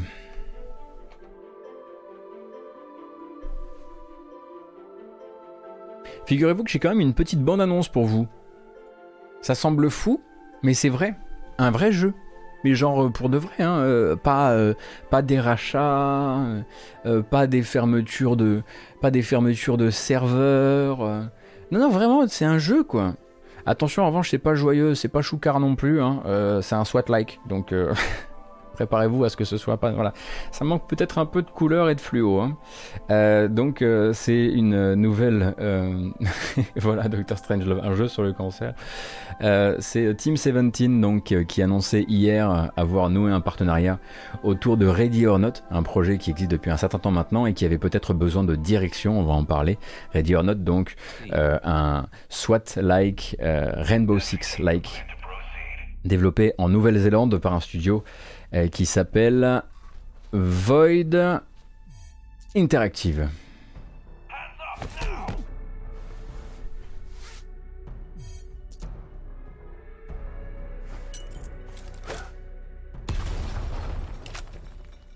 Donc faut bien comprendre. Merci beaucoup Darnakan. Euh, faut bien comprendre hein, que Ready or Not et voilà, ça se vend comme un shooter organisé, en assaut euh, qui sont secs, tendus, réalistes, basés sur le placement, la couverture des angles, la préparation, bref. Il se vend comme un SWAT, hein, euh, pour être tout à fait clair. Ah, regardez-moi ces belles armes. Et si on creuse un peu plus loin, en revanche, on trouve les traces du jeu depuis, euh, depuis, depuis un certain temps et surtout les traces d'un développement assez compliqué. Euh, euh, en fait, ça fait, plusieurs années hein, que les développeurs euh, piétinent, qu'ils organisent des sessions d'alpha public et en ressortent parfois les bras chargés de beaucoup trop de retours pour pouvoir tenir les délais qu'ils s'étaient fixés. Et en fait, Ready or Not cherche très probablement sa direction depuis un bout de temps. effectivement, la bêta, comme le dit Alpha, été très décevante. Donc en fait, c'est un jeu qui a déjà qui a plein de trucs à proposer euh, d'un point de vue euh, réalisme. Il y a des sous-systèmes qui vont voilà sur la balistique, sur la pénétration des projectiles, sur les ricochets. Mais à côté de ça, manque encore le plaisir de jeu et c'est souvent un truc qui, revenait malheureusement dans les essais euh, du, de, Ready or Not. Donc en fait Team 17 arrive là-dedans, récupère l'affaire et va essayer probablement de les aider à en faire un meilleur jeu, sachant, que, sachant que le jeu n'a pour l'instant pas de date et n'en aura pas, mais qu'il passera par l'accès anticipé de Steam quand il arrivera. Pour l'instant, il reste sur un, mantra de quand j'arriverai, voilà.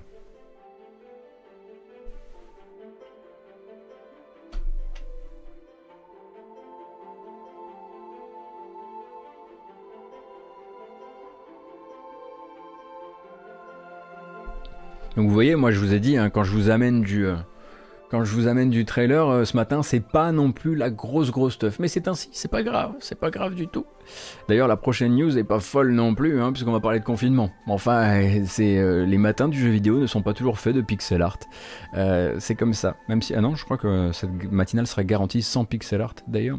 Euh, vous avez peut-être suivi les pérégrinations du syndicat des éditeurs de logiciels et de loisirs depuis l'annonce du reconfinement pour quelques semaines d'une partie des départements français. Moi, je suis dedans, par exemple. Là, je suis reparti pour 4 semaines minimum. et eh bien, vendredi, euh, le sel du coup euh, s'étonnait de voir euh, le jeu vidéo, le jeu vidéo traité de manière un peu différente que les livres ou que la musique, dans la mesure où en fait ils n'étaient pas du coup considérés comme des biens culturels de comment dire de première nécessité ou en tout cas des biens culturels dignes de d'avoir leur, leur rayon, de garder leur rayon et leur boutique ouverte. Du coup, le sel très rapidement a réagi euh, et a euh, bah, fait ce qu'il fait ce pourquoi il est fait, à savoir euh, fait du lobbying auprès du gouvernement pour que ça change et pour que bah, le jeu vidéo soit considéré, enfin, soit mis à la même enseigne que le reste. et du coup, par décret, le gouvernement a réagi directement dès ce week-end et, autorisé du coup un mode qui est le même mode que celui du deuxième confinement. Souvenez-vous, hein, c'était le confinement contre-attaque. Euh, et donc une autorisation de vente, pour, de vente de jeux vidéo euh, pour les magasins de moins de 400 mètres carrés ou pour les espaces ouverts, donc on, peut imaginer les grandes surfaces, de plus euh, de, de 400 mètres carrés. Et donc c'est une victoire dont se félicite évidemment le sel, puisqu'en gros ils se disent avoir, ils disent avoir été entendus par Roselyne Bachelot et par Cédric O, qui sont respectivement ministre de la Culture et secrétaire d'État à la transition numérique.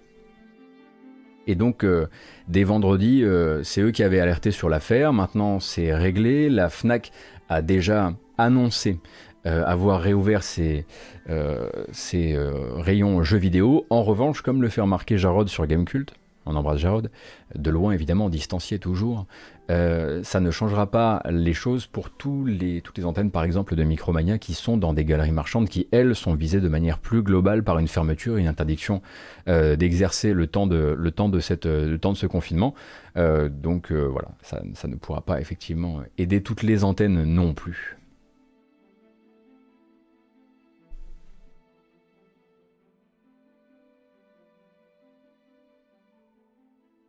Le sel ils ont fait il y a du pognon dans le JV, laissez ouvert et paf, ouvert. Officiellement, ils n'ont pas dit il y a du pognon dans le JV, laissez ouvert, même si c'est ce qu'ils voulaient dire, évidemment.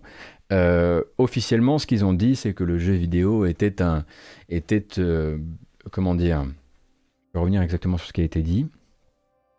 L'importance, ils ont alerté le gouvernement sur l'importance du jeu vidéo en matière aussi bien d'évasion que de socialisation dans une période de confinement. On ne parle pas d'argent, on parle de bienfaits pour le, pour le, pour le public. Enfin,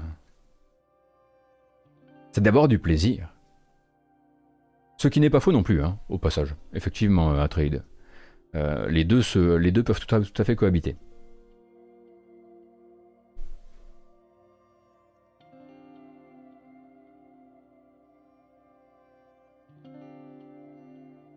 Donc, avec mon masque et mes gants, je pourrais tranquillement aller me mettre sur une, euh, sur une file d'attente pour obtenir une PS5 à la FNAC euh, pas loin de chez moi.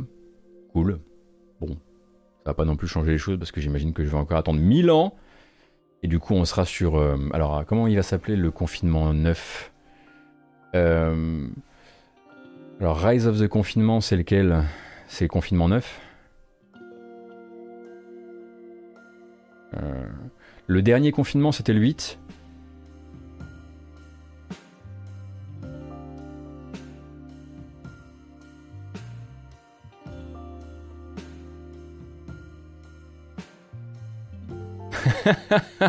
Somehow the confinement returned.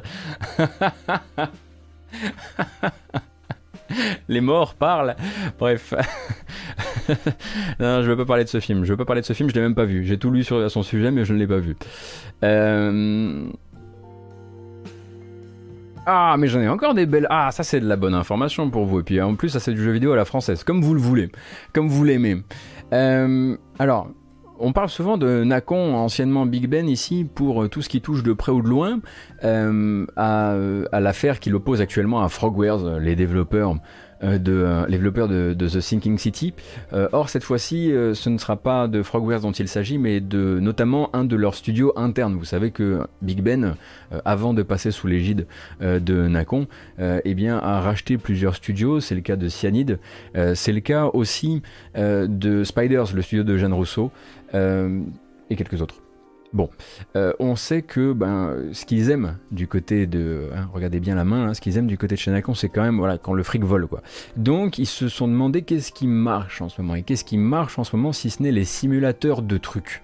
Euh, Peut-être que vous êtes familier des productions d'un studio euh, polonais comme, je crois qu'ils sont polonais, comme Playway, qui font les mm simulators, qui sont souvent des jeux euh, développés avec de très fortes économies d'échelle, en réutilisant les mêmes modèles 3D, en réutilisant beaucoup beaucoup d'éléments d'interface, de ce genre de choses, qui permettent de voilà de faire un maximum de jeux avec un minimum d'assets et donc de faire de très belles économies. Playway est devenu voilà le spécialiste en la matière et simulateur de euh, donc euh, pêcheur, simulateur de euh, je sais technicien de surface, simulateur de tout ce que vous voulez.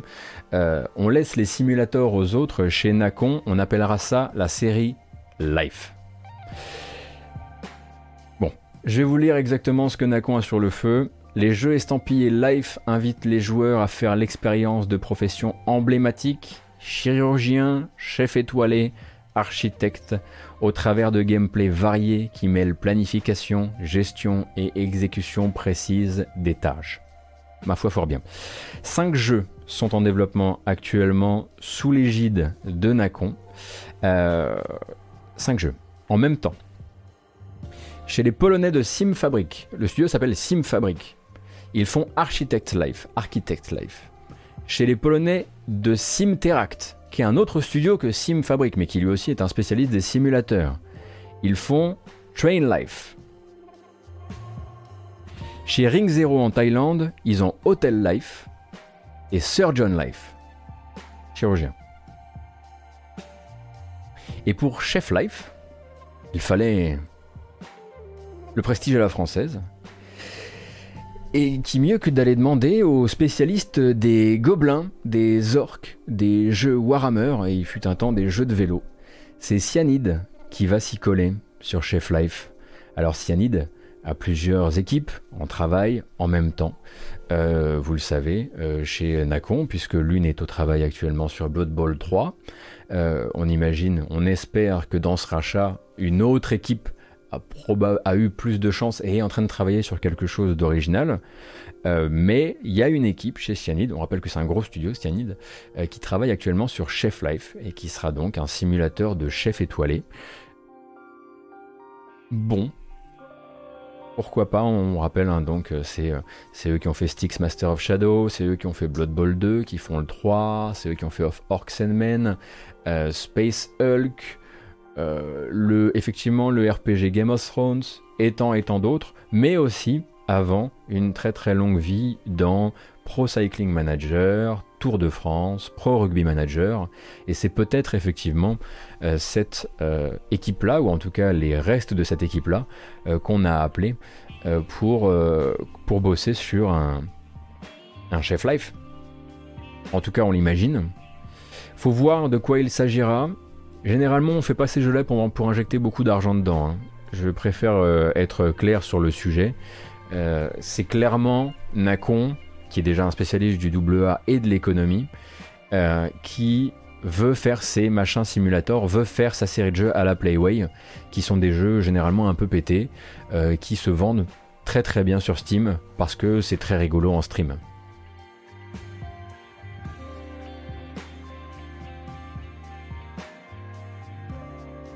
Donc, euh, bah écoutez, euh, si vous travaillez chez Cyanide et que vous êtes sur le projet à l'heure actuelle, en tout cas, j'espère que vous arrivez à vous marrer. J'espère que c'est pas comme on le voit depuis l'extérieur. Euh, parce que depuis l'extérieur, ça fait pas rêver et ça donne pas l'impression que vous êtes en train de rêver. Peut-être que vous êtes en train de rêver et du coup, on espère au moins que vous êtes en train de, faire un featuring avec Jean-François Piège. Oui, c'est- mon préféré. Et, et que vous vous marrez, mais de loin comme ça, ça a pas l'air ouf. hein.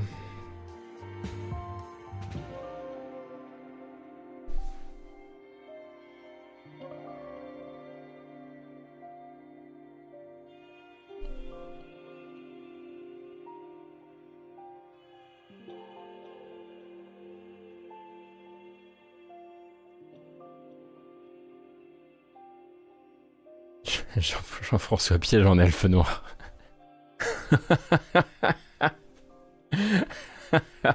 Terrible. Quelle catastrophe. Euh, très rapidement, euh, il y a eu une petite prise de parole du, boss du studio Interland. Euh, Interland, peut-être que vous les connaissez comme étant les développeurs de The Long Dark. The Long Dark, c'est ça. Ah non, attendez. Non, non, non,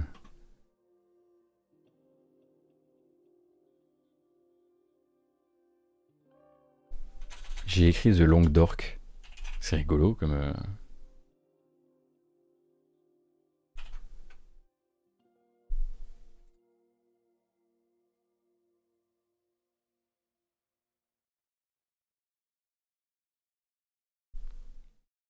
Voilà, c'est Mourir dans la neige live, effectivement. Donc une, une série euh, de, euh, une série de, enfin oui, on peut appeler ça une série.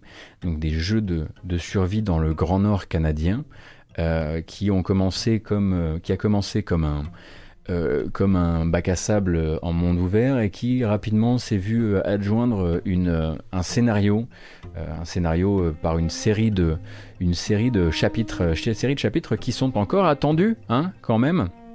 Euh, on rappelle que le Kickstarter c'était il y a 7 ou 8 ans, quelque chose comme ça? Euh, et que euh, les parties scénaristiques euh, sont arrivées vraiment au compte-gouttes. Il manque encore les chapitres 4 et 5, mais du coup Interland tient quand même. Effectivement, le Agnès Obel, là, je sais pas si on va pouvoir survivre longtemps en DMCA, donc je vais, voilà, on va le, on va le couper tout net. Mais du coup, une petite déclaration, je vais vous la lire comme elle a été transcrite par Jarod, encore une fois, sur Gamecult. Mais donc, euh, 8,5 millions de joueurs sur, sur The Long Dark. Et donc euh, le boss, euh, qui s'appelle Raphaël Van Lierop, dit c'est un chiffre incroyable pour moi quand je repense aux humbles origines de The, de The Long Dark, qui s'appelait alors simplement Survival Story, sur un tableau blanc dans mon bureau au sous-sol, il y a des années et des années. L'une des choses les plus excitantes à propos de ce chiffre est de voir à quel point notre public est international. Nous sommes honorés et étonnés de voir à quel point notre petite expérience de survie canadienne a trouvé un écho auprès des joueurs du monde entier. Nous vous remercions pour votre soutien, yada yada yada, vous connaissez un peu l'histoire. Le but c'est de dire que voilà, jeu kickstarté en 2013. Le but c'est de dire, bon écoutez, les chapitres 4 et 5 arrivent, hein, si vous avez vraiment envie de, vous y remettre, parce que ça fait quand même un bout et que je pense que le, le soufflet est un peu retombé sur la partie scénaristique pour beaucoup de joueurs. Mais surtout, nous, il va falloir qu'on pré- prépare l'après. Pourquoi? Parce qu'Interland actuellement, en fait, vivait de la vente des longues, de la vente en longue traîne de The Long Dark, mais c'est en train de tout, tout doucement euh, s'amenuiser. Et le studio doute de la possibilité de l'arrivée des chapitres 4 et 5 de relancer suffisamment la machine d'un point de vue financier. Donc ils sont en train de en gros préparer euh, le, terrain pour dire ce qui va se passer c'est qu'on va commencer un nouveau projet. Rassurez-vous, les chapitres 4 et 5 arrivent toujours, mais on va aussi commencer à travailler sur un autre projet parce que la santé financière du studio en dépend.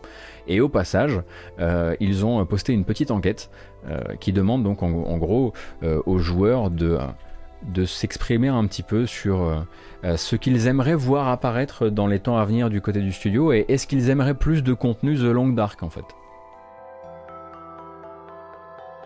En gros, doivent-ils travailler sur, euh, sur The Long Dark une fois que la campagne narrative sera terminée?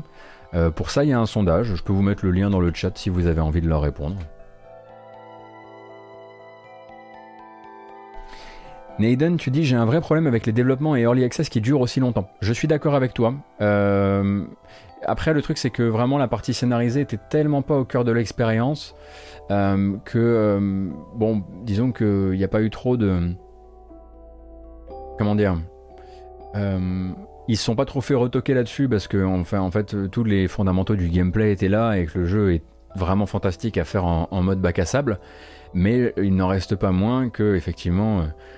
Moi, je me souviens que j'ai écrit, un article sur le premier et le deuxième chapitre de, de The Long Dark sur, sur, sur Gamecult. J'aurais jamais pu imaginer une seule, une seule, un seul instant qui se passerait des années et des années jusqu'au prochain, jusqu'au prochain chapitre, quoi.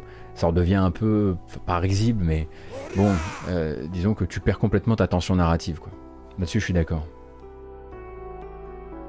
Joxinox, merci beaucoup pour ton prime et merci beaucoup à toutes et à tous hein, qui êtes là ce matin. Euh, je sais pas si c'est votre première matinale, peut-être que vous êtes cachés dans les coins. Vous avez le droit de lurker, hein, vous n'êtes pas obligé de dire bonjour, on vous salue quand même. Euh, et nous, on a quasiment terminé nos news du matin. Il nous reste encore un petit peu euh, de un ou deux trailers à se mettre dans le gosier, en commençant par un premier. Ça tombe bien, on va rester dans la, dans la thématique. Alors, hop, c'est parti. Le jeu s'appelle Insurmountable.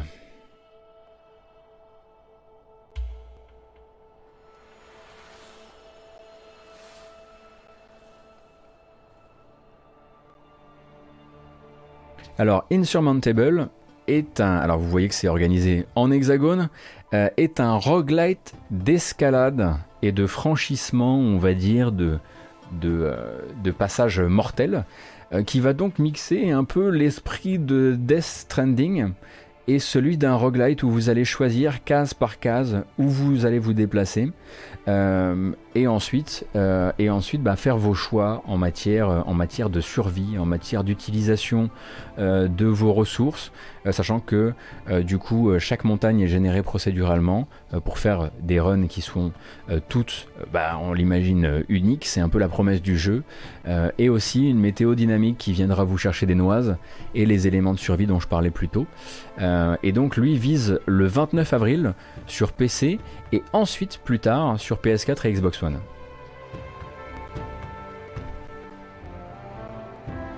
C'est très curieux comme jeu et c'est oui effectivement ça nous change. En gros, ça rappelle aussi un peu les aventures, euh, narratives avec des choix textuels euh, tels qu'on peut l'imaginer par exemple dans un, un of Mine, mais plutôt que de faire évoluer, enfin c'est comme ça que je le comprends, plutôt que de faire évoluer un endroit, on va euh, décider de chaque case de notre progression et de notre avancée. J'ai l'impression que ça peut être vraiment très très cool. Après, c'est pas infiniment beau et effectivement, il y a encore des petits soucis d'optimisation. Mais bon, là, on a bien compris que c'était un roguelite en tout cas.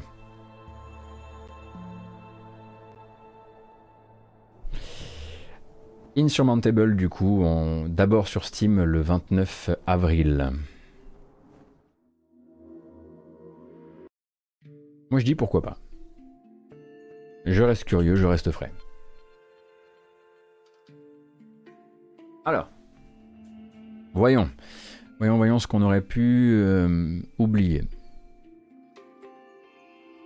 Alors, le prochain trailer euh, nous est vraiment, enfin, vous est proposé, nous est proposé en vérité, parce que je ne l'ai pas vu non plus, par Thomasaurus, ainsi que par Von Yaourt. Et ensuite, on va m'expliquer ce qui est en train de se passer. D'accord? Euh, Parce que c'est- là, là, moi, je, pars vraiment à l'aveugle. Je leur fais juste confiance. Euh, donc, la bande-annonce d'un nouveau personnage dans un jeu de combat qui s'appelle euh, Them's Fighting Herds. Qu'est-ce que vous me faites faire? Qu'est-ce que vous me faites faire? Captain on the bridge! Well, not yet, but soon!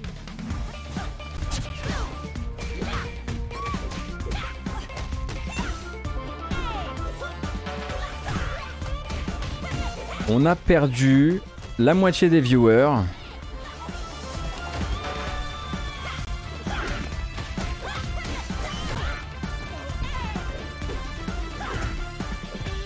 Alors, figurez-vous que on en parlait il y a pas si longtemps. Them Fighting Herds était l'un des jeux de, rem- de remplacement euh, prévus pour euh, l'Evo 2020. Euh, il paraît que euh, c'est un, jeu de combat tout à fait intéressant pour lequel eh bien, vous, vous avez le plaisir de voir arriver le personnage de Shanti.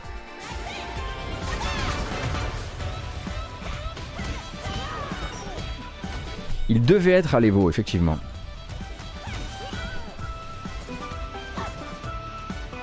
Et comment est le netcode Eh ben, il paraît qu'il est de qualité. C'est un jeu avec du rollback, si je dis pas de bêtises.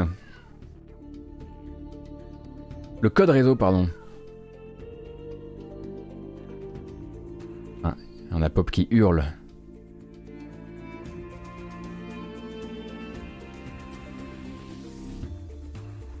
Mais si c'est la matinale que vous aimez, on vous fait découvrir des trucs tout le temps, déconnez pas L'avis de Von Yaourt, poney sur 20.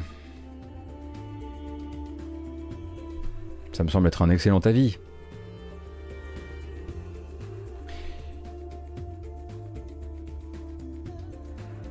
Tout ce que je vois, effectivement, c'est des jaloux, des rageux et des antiponais. Alors, euh, on découvre des choses parfois sur son audience. C'est terrible, c'est comme ça. Le jeu s'appelle Them's Fighting Herds. Ça va être compliqué, il va falloir que vous l'écriviez sur le, sur le chat. Et on va passer à vos recommandations pour la matinale.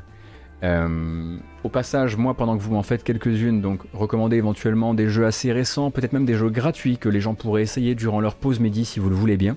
Moi, j'aimerais vous rappeler, souvenez-vous qu'on avait ensemble, euh, on avait ensemble pu voir la, la bande-annonce, la dernière bande-annonce à date de Kazé and the Wild Masks. Souvenez-vous, un espèce de, de Donkey Kong Country-like avec un personnage avec un lapin. Euh, ben Virgile a fait le test sur Gamecult si vous êtes curieux.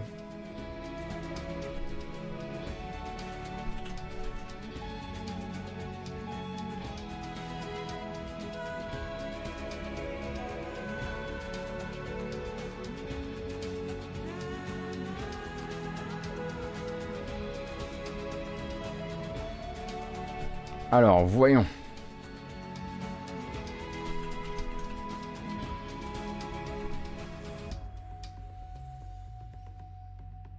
Alors, est-ce qu'il y a une... Euh,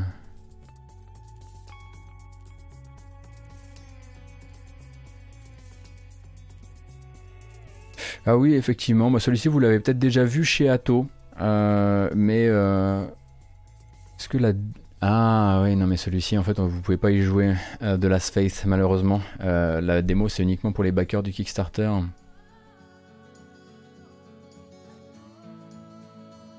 Mais je sais qu'Ato l'a déjà fait, forcément, évidemment. Alors le jeu de Tarmas euh, Bisous de Feu, le problème c'est que j'ai pas de bande-annonce. C'est un peu embêtant. Oui, c'est la commu qui lui a filé une clé une clé Kickstarter. Il a une commu incroyable, euh, Attends, On lui file, on lui, les gens back les jeux et lui filent les clés ensuite. Vous vous rendez compte un peu? Ah, l'excellente musique que voilà.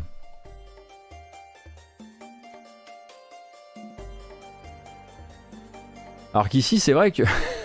c'est pas ce que je voulais dire du tout. Moi, on me rince pas. Hein. Vous, vous envoyez que des sous. Envoyez des jeux aussi.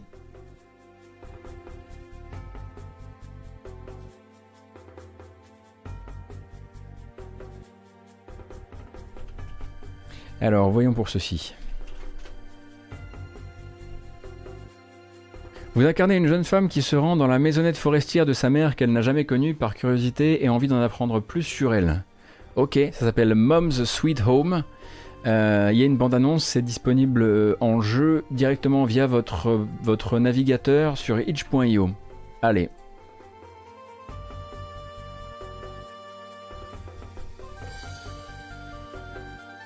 C'est parti.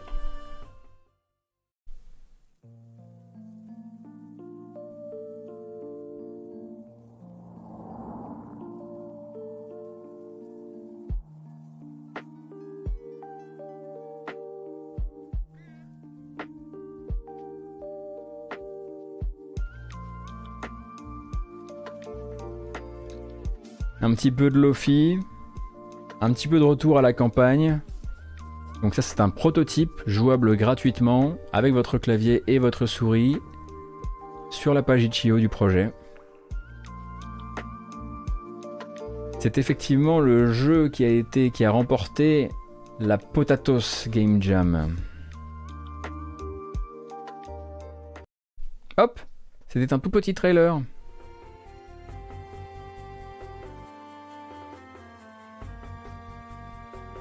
C'est d'où tout le contraire des news d'aujourd'hui. Ah ouais, je suis désolé, hein, il y a des matins comme ça.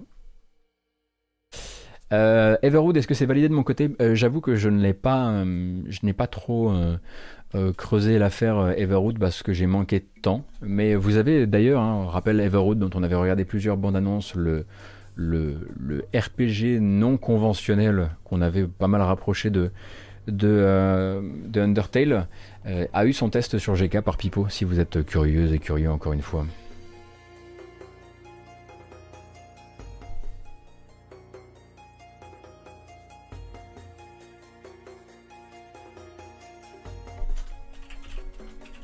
Alors.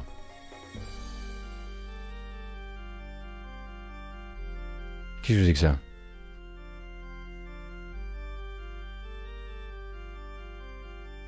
Attendez, mais il n'y a pas de... Hein. Ah ok, bah celui-ci, il n'y a pas de bande-annonce, mais c'est pas grave parce que vous, vous m'apprenez l'existence d'un truc. Un fan game Resonance of Fate 2 sur itch.io. Quoi?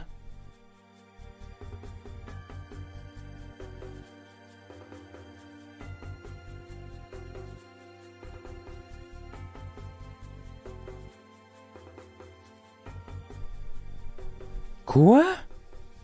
Mais c'est vieux ou pas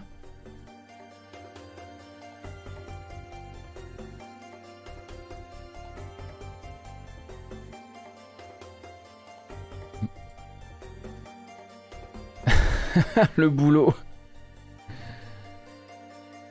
Avec des hamsters.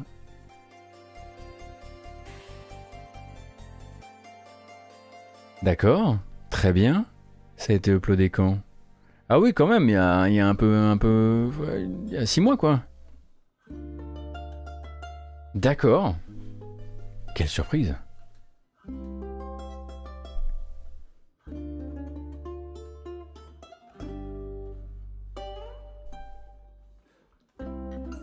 Eh ben ça se télécharge, si vous le voulez, sur itch.io. Il ne dure qu'une heure, nous dit le, le chieur authentique. Merci beaucoup le chieur authentique pour cette remontée d'informations.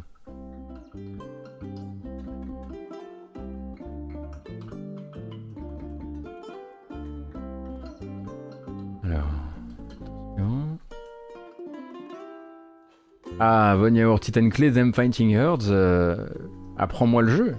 Faisons des, faisons des streams. Ah, pas peur.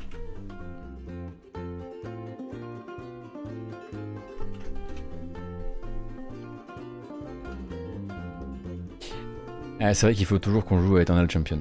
D'ailleurs, j'ai pensé à toi, on a, discuté Eternal Champions pour la pré- préparation des prochains démos. démons. Alors, Archipelago, euh, jeu sorti le 5 octobre 2020 euh, sur Steam, gratuit au demeurant.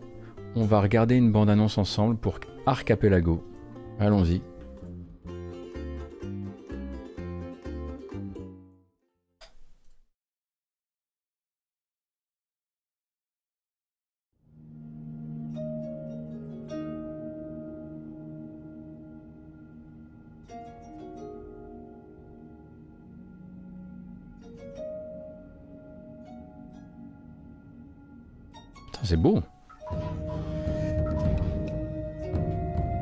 Comprends rien au gameplay, mais. Ok, c'est un jeu de découpe, très bien. Donc on rappelle, jeu gratuit disponible sur Steam depuis octobre dernier.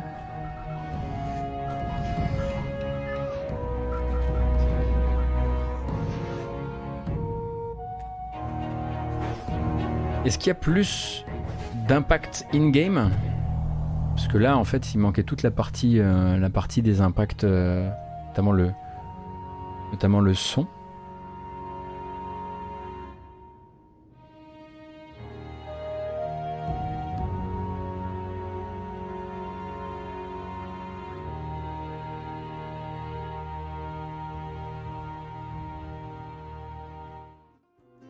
Sans en dire de trop, j'ai trouvé le jeu pas dur du tout de mon côté et je l'ai patiné sur PS3. ça sort- Ah d'accord, vous êtes sur un autre jeu, pardon. Ouais, j'avoue que j'aurais voulu un peu plus d'impact sonore. Euh, vraiment, tous les, SFX étaient aux, étaient aux abonnés absents, malheureusement. Mais écoutez, les prochaines, on en, on en fera d'autres euh, pour, la, pour la suite. Là, on va s'arrêter là pour, pour ce matin. On a déjà. On a déjà pas mal, euh, pas mal couvert les choses. Donc, euh, qu'est-ce que je peux vous dire sur euh, l'actualité de la chaîne tant qu'il nous reste quelques minutes? Euh, Nous allons nous retrouver vendredi, 17h ou 18h, à revérifier pour l'événement Xbox Indies de Microsoft, où on pourra absolument pas voir du Hades manifestement, mais d'autres jeux, du coup, c'est pas très grave. Euh, et euh, moi, pendant cette semaine, je vais être pas mal euh, occupé en dehors des heures de matinale. Du coup, je streamerai pas beaucoup en après-midi ou en soirée. parce que je suis sur un test pour Gamecult. Voilà, c'est dit. Et du coup, peut-être qu'il y aura du stream sauvage si j'avance bien sur mes projets. sinon, ma foi, ce sera très calme en dehors, évidemment, des, des, des, matinales et, et bah, je prépare doucement en à côté le blind test pour fêter un petit peu les trois mois et puis l'éventuel l'éventuel euh, FAQ qu'on arrivera probablement à mettre en route, mais oui, bien sûr, dans les temps, euh, dans les temps à venir. Euh, en tout cas, je me fixe fin mars, début avril pour, ces, pour tous ces projets-là. Et il est 11h28, je vous propose une bamboche finale, bamboche finale qui sera connectée musicalement à la bamboche d'avant. C'est une, c'est, filé aujourd'hui. et donc voilà, je vous remercie vraiment encore une fois de votre présence, comme d'habitude.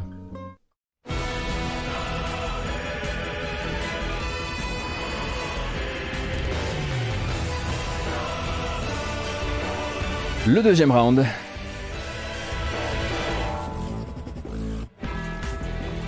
Enfin, le final round, en l'occurrence.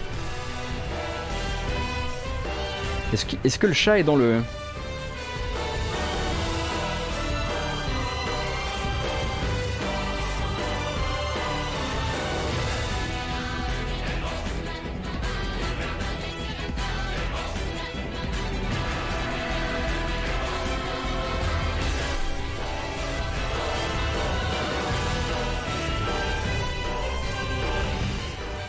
Merci à toutes et à tous d'avoir été là pour cette matinale euh, du mardi 23 mars 2021. Tout ça, ça part sur YouTube désormais ainsi que sur les applications de podcast. Euh, rappelez, rappelez-vous hein, que quand on upload ça sur YouTube, on chapitre la chose pour que ce soit bien fait. Si vous voulez retrouver les liens qui sont liés aux infos qu'on a parcouru ce matin, vous pourrez les retrouver sur le site gotos.cool euh, où je vous ben, link tout simplement ce qui a servi à fabriquer cette matinale en termes d'infos, d'articles, etc.